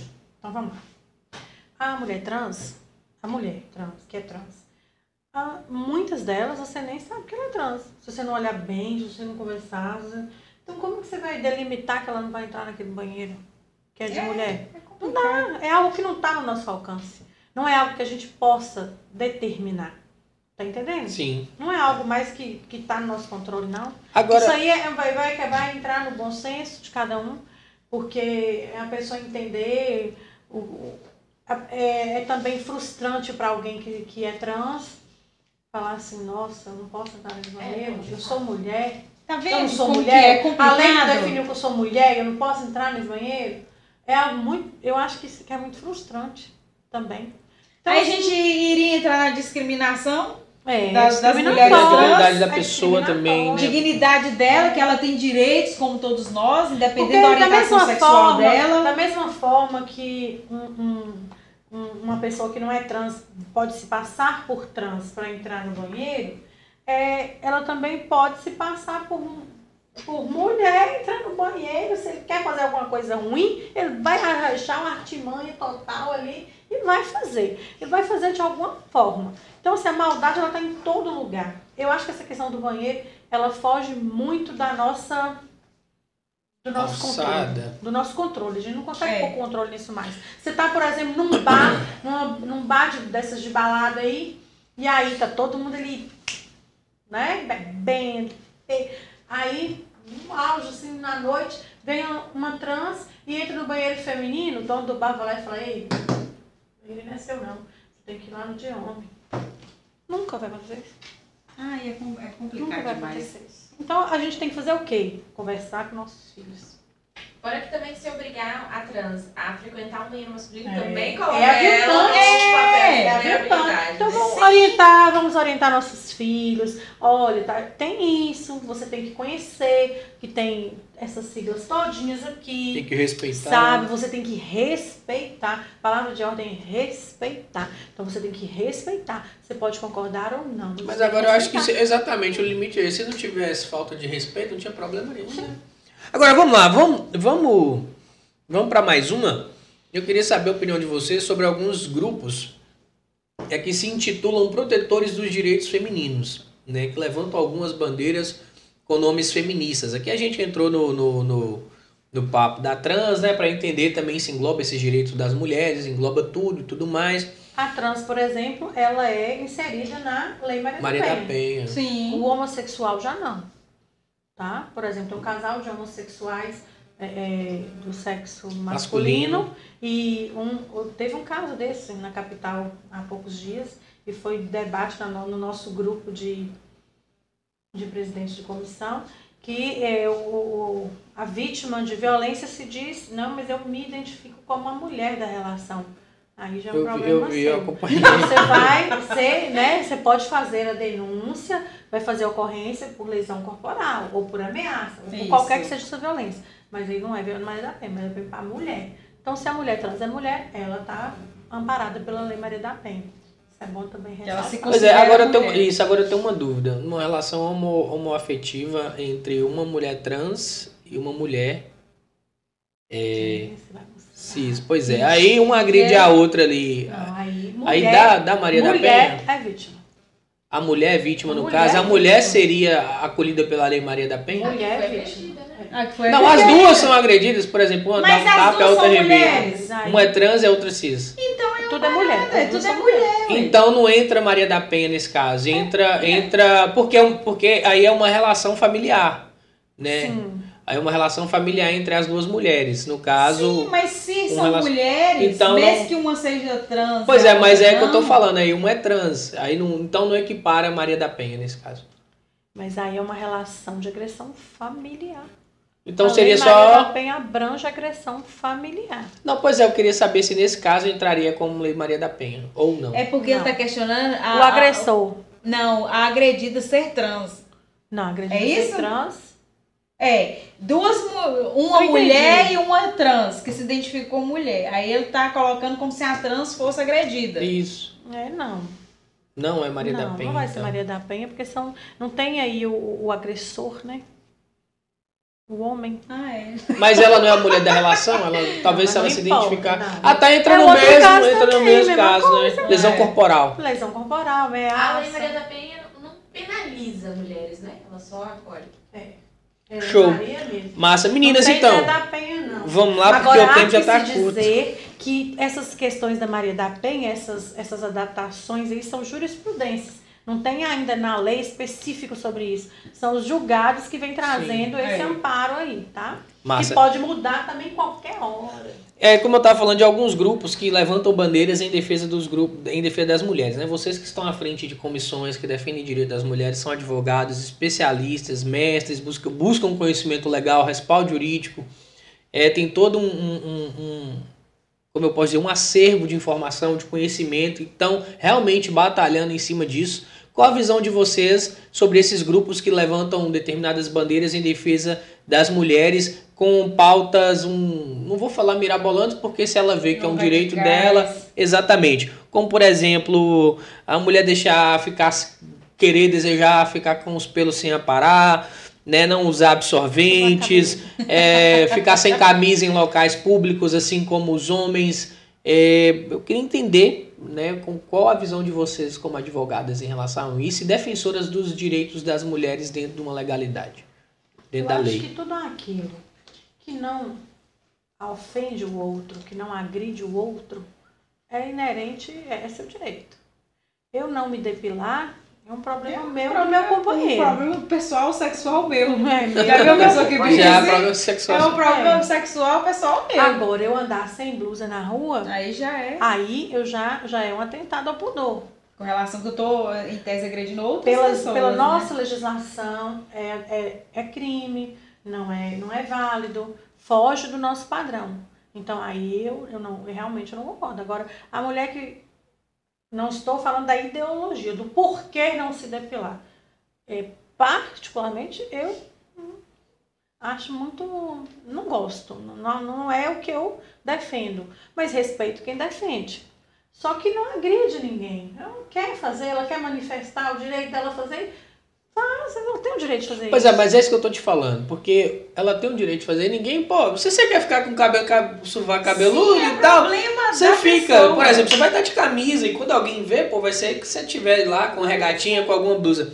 Mas o que eu entendo é o seguinte, quando essas pessoas levantam essas bandeiras, qual a essência, qual a, a real luta delas, já que é um direito personalíssimo, já que é algo que ela tem que fazer se ela Elas quiser ou não. buscando o direito delas. Mas isso aí não é como ela bandeira- É falou. uma bandeira do feminismo Mas mais como- radical. Pois é, mas É. como você falou, isso aí já é um direito que ela tem. Não tem, não existe uma lei que Não, que impeça- não. Não, isso não é o direito de manifestar, não. Veja bem, eu tô falando assim, não tem nenhuma lei que impeça ela deixar os pelos do corpo crescer. Por Não. exemplo, é o que eu tô falando, só que ela levanta uma bandeira em relação a isso, entendeu?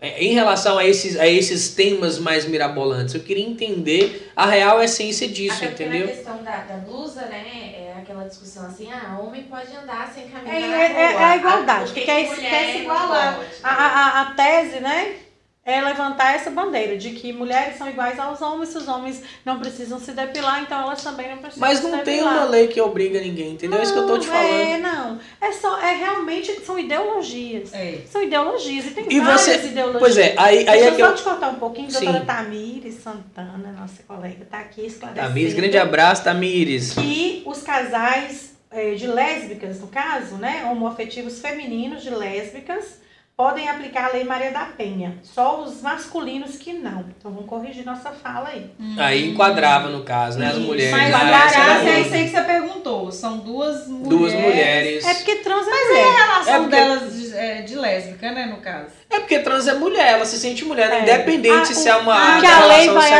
abranger é a vítima ser a mulher. Não, Ah, né, não vai afetar isso. Sim. Ca- Tamires, um beijo Ô, você. obrigada, Já viu, que nós estamos fazendo o seu merchan. Show de bola, foi muito massa, gostei da resposta. Então vamos lá, voltando ao assunto. Mas, é, Cecília, isso aí não descredibiliza a real luta de alguns grupos que, que buscam realmente por, por direitos? Porque, por exemplo, eu vejo vocês como feministas.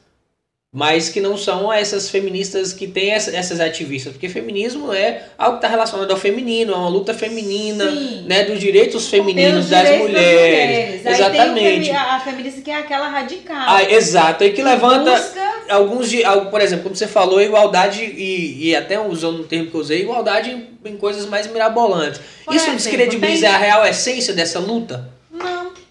Eu não, não vejo como, como isso, porque eu acho que assim, a gente tem que respeitar até isso. Né? Eu, eu acho que a minha bandeira é muito clara e o nosso o grupo que defende as ideias que a gente defende, ele tem que trabalhar para defender as suas ideias. Cada um vai trabalhar em cima daquilo que acredita. Inclusive, o, o seu grupo direito- defende o direito daquelas mulheres fazer aquilo. Exatamente. Entendeu? Que a gente quer respeito pelas ideias também. Então elas acham que isso é legal? Quem sou eu para achar que não é? É. que elas continuem achando. Agora, eu só, o, o que eu não, não acho legal e nem posso, como advogada, achar que elas podem se manifestar lá tirando a camisa tanto por de fora. Eu acho que aí, a partir do momento que você burro, que você não cumpre a lei, que você descumpre a lei, eu como advogada não posso concordar com é. isso, com esse ato. Mas quanto à ideologia delas, a luta delas, é muito genuína é muito genuína, porque todas as conquistas que nós, nós temos até hoje como mulheres vieram de, de muita de luta, muita luta de muito, muito movimento popular, de muita, sabe? Então a gente tem que respeitar a verdade delas. Cada um, né? A gente defende a nossa verdade, elas defendem a delas e tá tudo certo. Mas agora, meninas, a gente já tá chegando com, no finalzinho, né? O tempo já tá bem curto. Infelizmente, são ah. assuntos que vão, que vão assim se estenderem. Nossa, eu gosto é. muito de conversar, vocês perceberam, né? Mas eu gostei demais, vocês são resenha também. Sério, é uma resenha massa pra cá. A galera tá, tá gostando aqui também, tá comentando bastante. Mas a gente falou de vários problemas, né? Sobretudo envolveu é, a maioria deles, como você falou, não são os não são assim, quando as pessoas pensam em violência contra a mulher, já identificam logo como uma questão sexual, hum, né? Mas não é. Mas a grande maioria envolve, né, a questão sexual. É, por exemplo, a questão do, do, dos filhos, né, tá relacionada a uma questão, a questão da vasectomia, né, do da laqueadura, da laqueadura, tudo tem tem esses aspectos sexuais. Sim. Vocês acreditam que as escolas têm um papel, algum papel né, nisso, visto que a gente está tá lutando para defender essas violências sexuais, principalmente contra a mulher, porque existe, mas você não vê corriqueiramente violência sexual contra homem, né? Sim. Então, a, o, o grande problema está aí, é porque na, de forma massiva é contra as mulheres. As escolas, vocês enxergam que há algum papel é, nessa questão da educação sexual, vocês acreditam que isso seria aí uma via para diminuir essa, esses abusos? É uma conscientização tanto nos jovens, nos meninos, também como nas meninas, até a questão dos filhos. Como é que vocês veem essa questão da escola, o papel da escola nisso? De educação sexual? É. Já, nós já conseguimos que fosse inserido na grade, inclusive, é, acho que se não me engano, estadual e aqui municipal já foi reforçado, na grade curricular, sobre a violência doméstica. É, a educação já está se mobilizando no tocante a isso e, e, enquanto isso não não é colocado totalmente em prática, a né? gente vai realizando trabalhos incisivos nas isso, escolas. Inclusive, é semana que... que vem, a gente começa junto com a rede fazendo rodas de conversa nas escolas aí da cidade. Que são toda. a de cunho informativo. Informativo. Exatamente, educacional. Eu defendo, eu defendo isso. isso. eu defendo que a, a, a, desde criança ela tem que conhecer o que é violência doméstica, ela tem que conhecer o direito da mulher, ela tem que conhecer como denunciar. Isso ela que tem se que tiver acontecendo alguma coisa com uma pessoa fazendo o que, é que ela pode dela para ela denunciar. Um e até mesmo dentro do seio familiar que ela Sim, tá Sim, exatamente. A maioria é dentro do seio familiar. É. Então, assim, é, essa educação aí, eu acredito que ela é necessária, urgente já, e já vem sendo, é, é já começa, já, já, já, já está num caminho de ser colocado em prática. Eu acho que isso é essencial. Eu a doutora Marge Real, que, é, que nós falamos com você também, presidente da Comissão de Igualdade Racial, ela está dizendo que feminismo é diferente de femismo. Isso. Femismo é aquele lado mais é radical o que a gente radical que a mulher quer ser é. o homem. Feminismo não, ela busca pela igualdade Por isso de que eu, direitos. Isso foi, é, pra mim aquilo ali era um, um feminismo também, é, né? É, é, na verdade. Delas, né? É, é porque a palavra é diferente, feminismo. É, mas é, é, é, é, uma, como diz, é uma ramificação do feminismo é. mesmo, né? Só que mais radical e que né, tem essa denominação diferenciada. Show de bola, então, a favor, super importante para a conscientização é, das crianças, até para identificar se ela vive num ambiente abusivo. Sim né? E tanto, é tanto. Muitas vezes ela nem sabe, às vezes ela acha que aquilo ali é normal. Normal, tanto que é normal ela ser menina. tocada, que é normal acontecer aquilo ali. Ela muitas vezes acha que é normal, ela tem vergonha de falar sobre, ou o abusador fala com ela: olha, isso é um segredinho nosso, hein? Não pode colocar nada. Aí o que, que ele faz? Ele leva Deus. ela para passear, ou até com meninos, tá? Aí leva para passear, dá presentes. Então aquela criança acha que aquilo ali tá ok. Então, com cunho informativo, Informativo, né? Isso, é informativo. Sim, então que precisa, é realmente precisa, né? Tanto com, Precisa. com as crianças, os adolescentes. A escola, jovens. então, Com tem as esse papel. mães, Pais e é, é mães. muito bom chamar as mães para E fazer uma- um evento diferente, A né? Próprio para adultos, né? Para pais. É. Tanto com os alunos, Tanto com os, quanto com os, os pa- pais. Com as mães, na maioria das vezes a gente É. fez. Nós, pessoalmente, fizemos com as mães. E Isso é imprescindível. Muito bom. Ainda tem um muito bom. detalhe, quando a gente faz com as mães, a gente não pode falar que é sobre violência doméstica, não, senão os maridos não deixam ir. A gente tem que falar que é sobre empoderamento. tá aí elas? Aí conseguem. Que é uma forma de empoderamento, É, né? eu e Cris da Casa da Mulher, uma vez nós fomos fazer uma palestra frustrantíssima num local para mulheres, foram quatro. Aí depois, Porque o anúncio foi violência violência. doméstica. Aí depois a, a, a pessoa da associação falou, olha, os maridos deixaram de ir, não. Nossa, meu Deus, e tem isso, gente. Tem, meu Deus. É porque a gente vive no- na nossa sociedade, a gente pensa, ah, não existe isso mais não. Mas é o que mais tem. Não, sim, eu, eu, eu eu tô falando assim, na, na minha concepção masculina, na minha cabeça de homem, eu acho. Porque, pô, como é que o cara quer proibir a pessoa? Ó, eu de- fui dar uma palestra no, numa escola em outra cidade. E aí, tipo, com a parceria com a Polícia Militar, a gente estava conversando. Aí, quando você pensa que não tem, ela falou assim, Simone, já entrou quatro aqui que eu atendi essa semana. Nossa. Violência doméstica. Então, assim, elas foram participar da palestra, né? Porque era para acompanhar as filhas que estavam indo.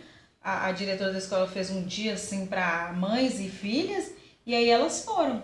E aí elas saíram de lá extremamente, assim, motivadas. Que o papel da gente é informativo e motivacional também. Com certeza. De falar que você que tem uma saída para você, tem onde denunciar, quais são os lugares que você vai denunciar. Tem gente que e nem que sabe você que tem a pode- casa da mulher é, ainda. e você pode sair desse relacionamento abusivo, dessa situação de, de, de opressão ou de violência psicológica que acontece com as mulheres. Então, nosso papel, a nossa bandeira maior é exatamente essa.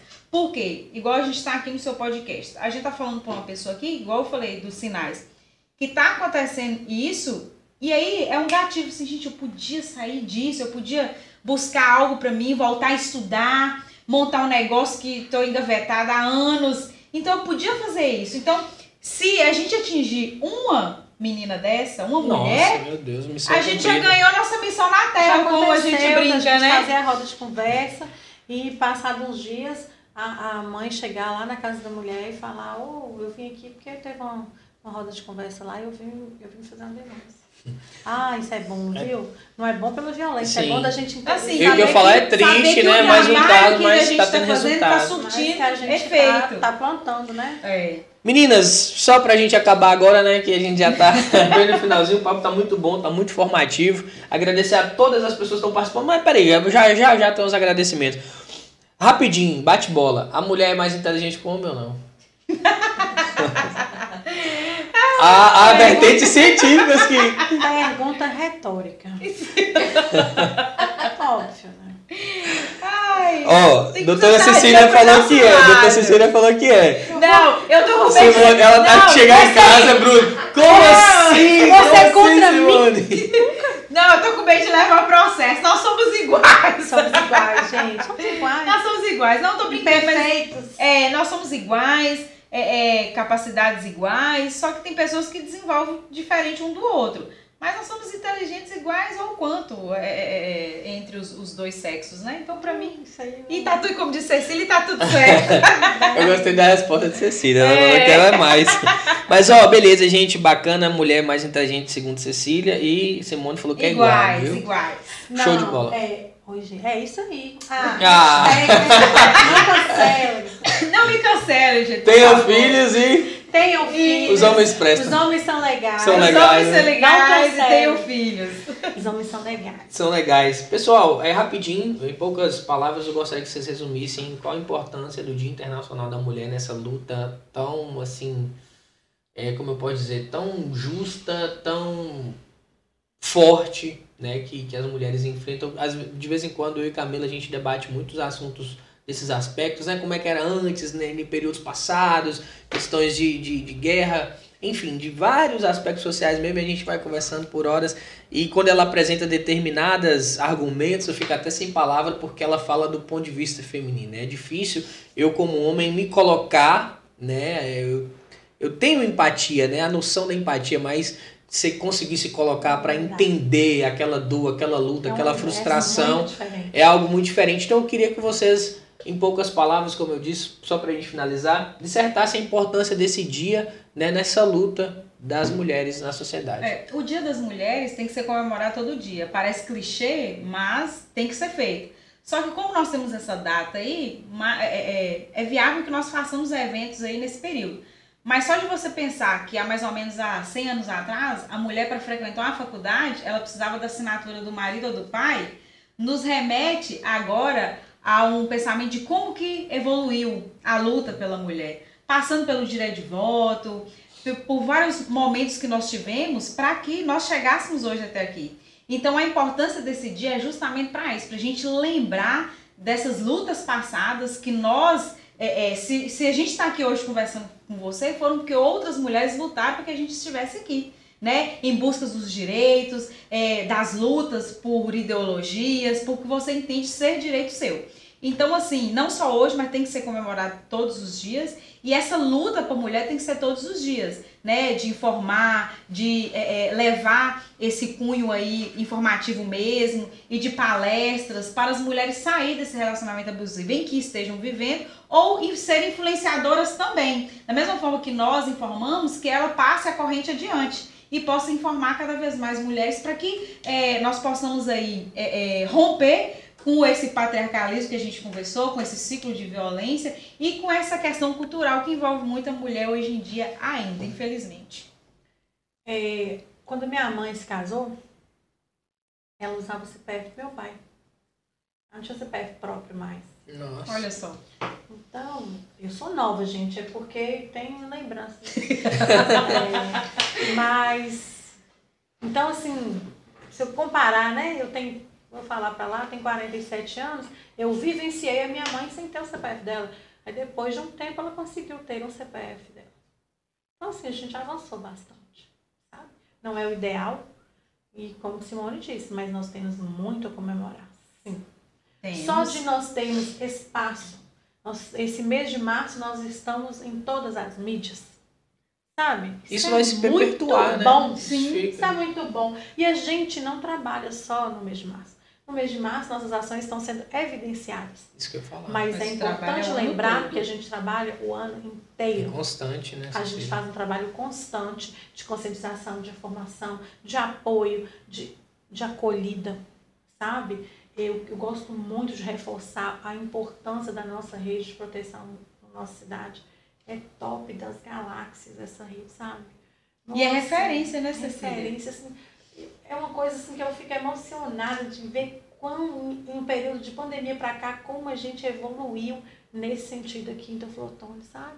E é necessário, porque a violência ela não tem cor, ela não tem raça, ela não tem classe social, ela não tem idade, ela não tem bairro, ela está em todos os lugares. Nós não podemos simplesmente vendar os olhos e achar que nós estamos vivendo num fantástico mundo de Bob e achar que, não, gente, isso acontece lá na capital ou lá nas favelas. Não, acontece aqui toda hora. E vocês estão vendo no noticiário, esse mês foi um horror, Sim. um horror. Coisas gritantes. também. Coisas gritantes. notícias. A gente viu aí um caso nacional de uma babá que levava a criança pro, pro namorado abusar. Então essas pessoas estão perdendo a noção do amor ao próximo, as pessoas estão perdendo os valores, né?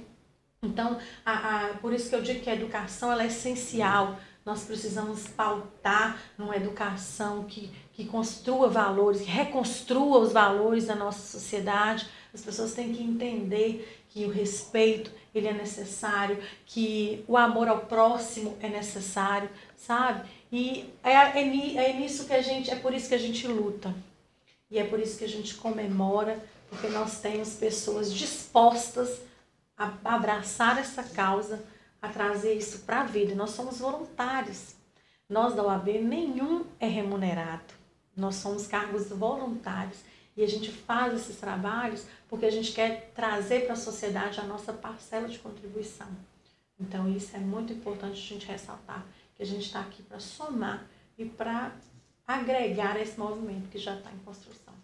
Show de bola, galera. Então, vocês estão vendo aí, né? Dia das Mulheres é mais do que um dia comemorativo, né? Mais do que tem uma toda, exatamente, tem toda um- uma história, né? tem toda uma luta, tem toda uma um contexto né, eh, social e que precisa ser evidenciado, né? Como igual vocês falaram, inclusive você ressaltou, não, não ganha dinheiro a mais, mas está sempre na correria, está sempre lutando por esse direito, porque você entende que é algo, que é uma luta que realmente vale a pena para a construção social.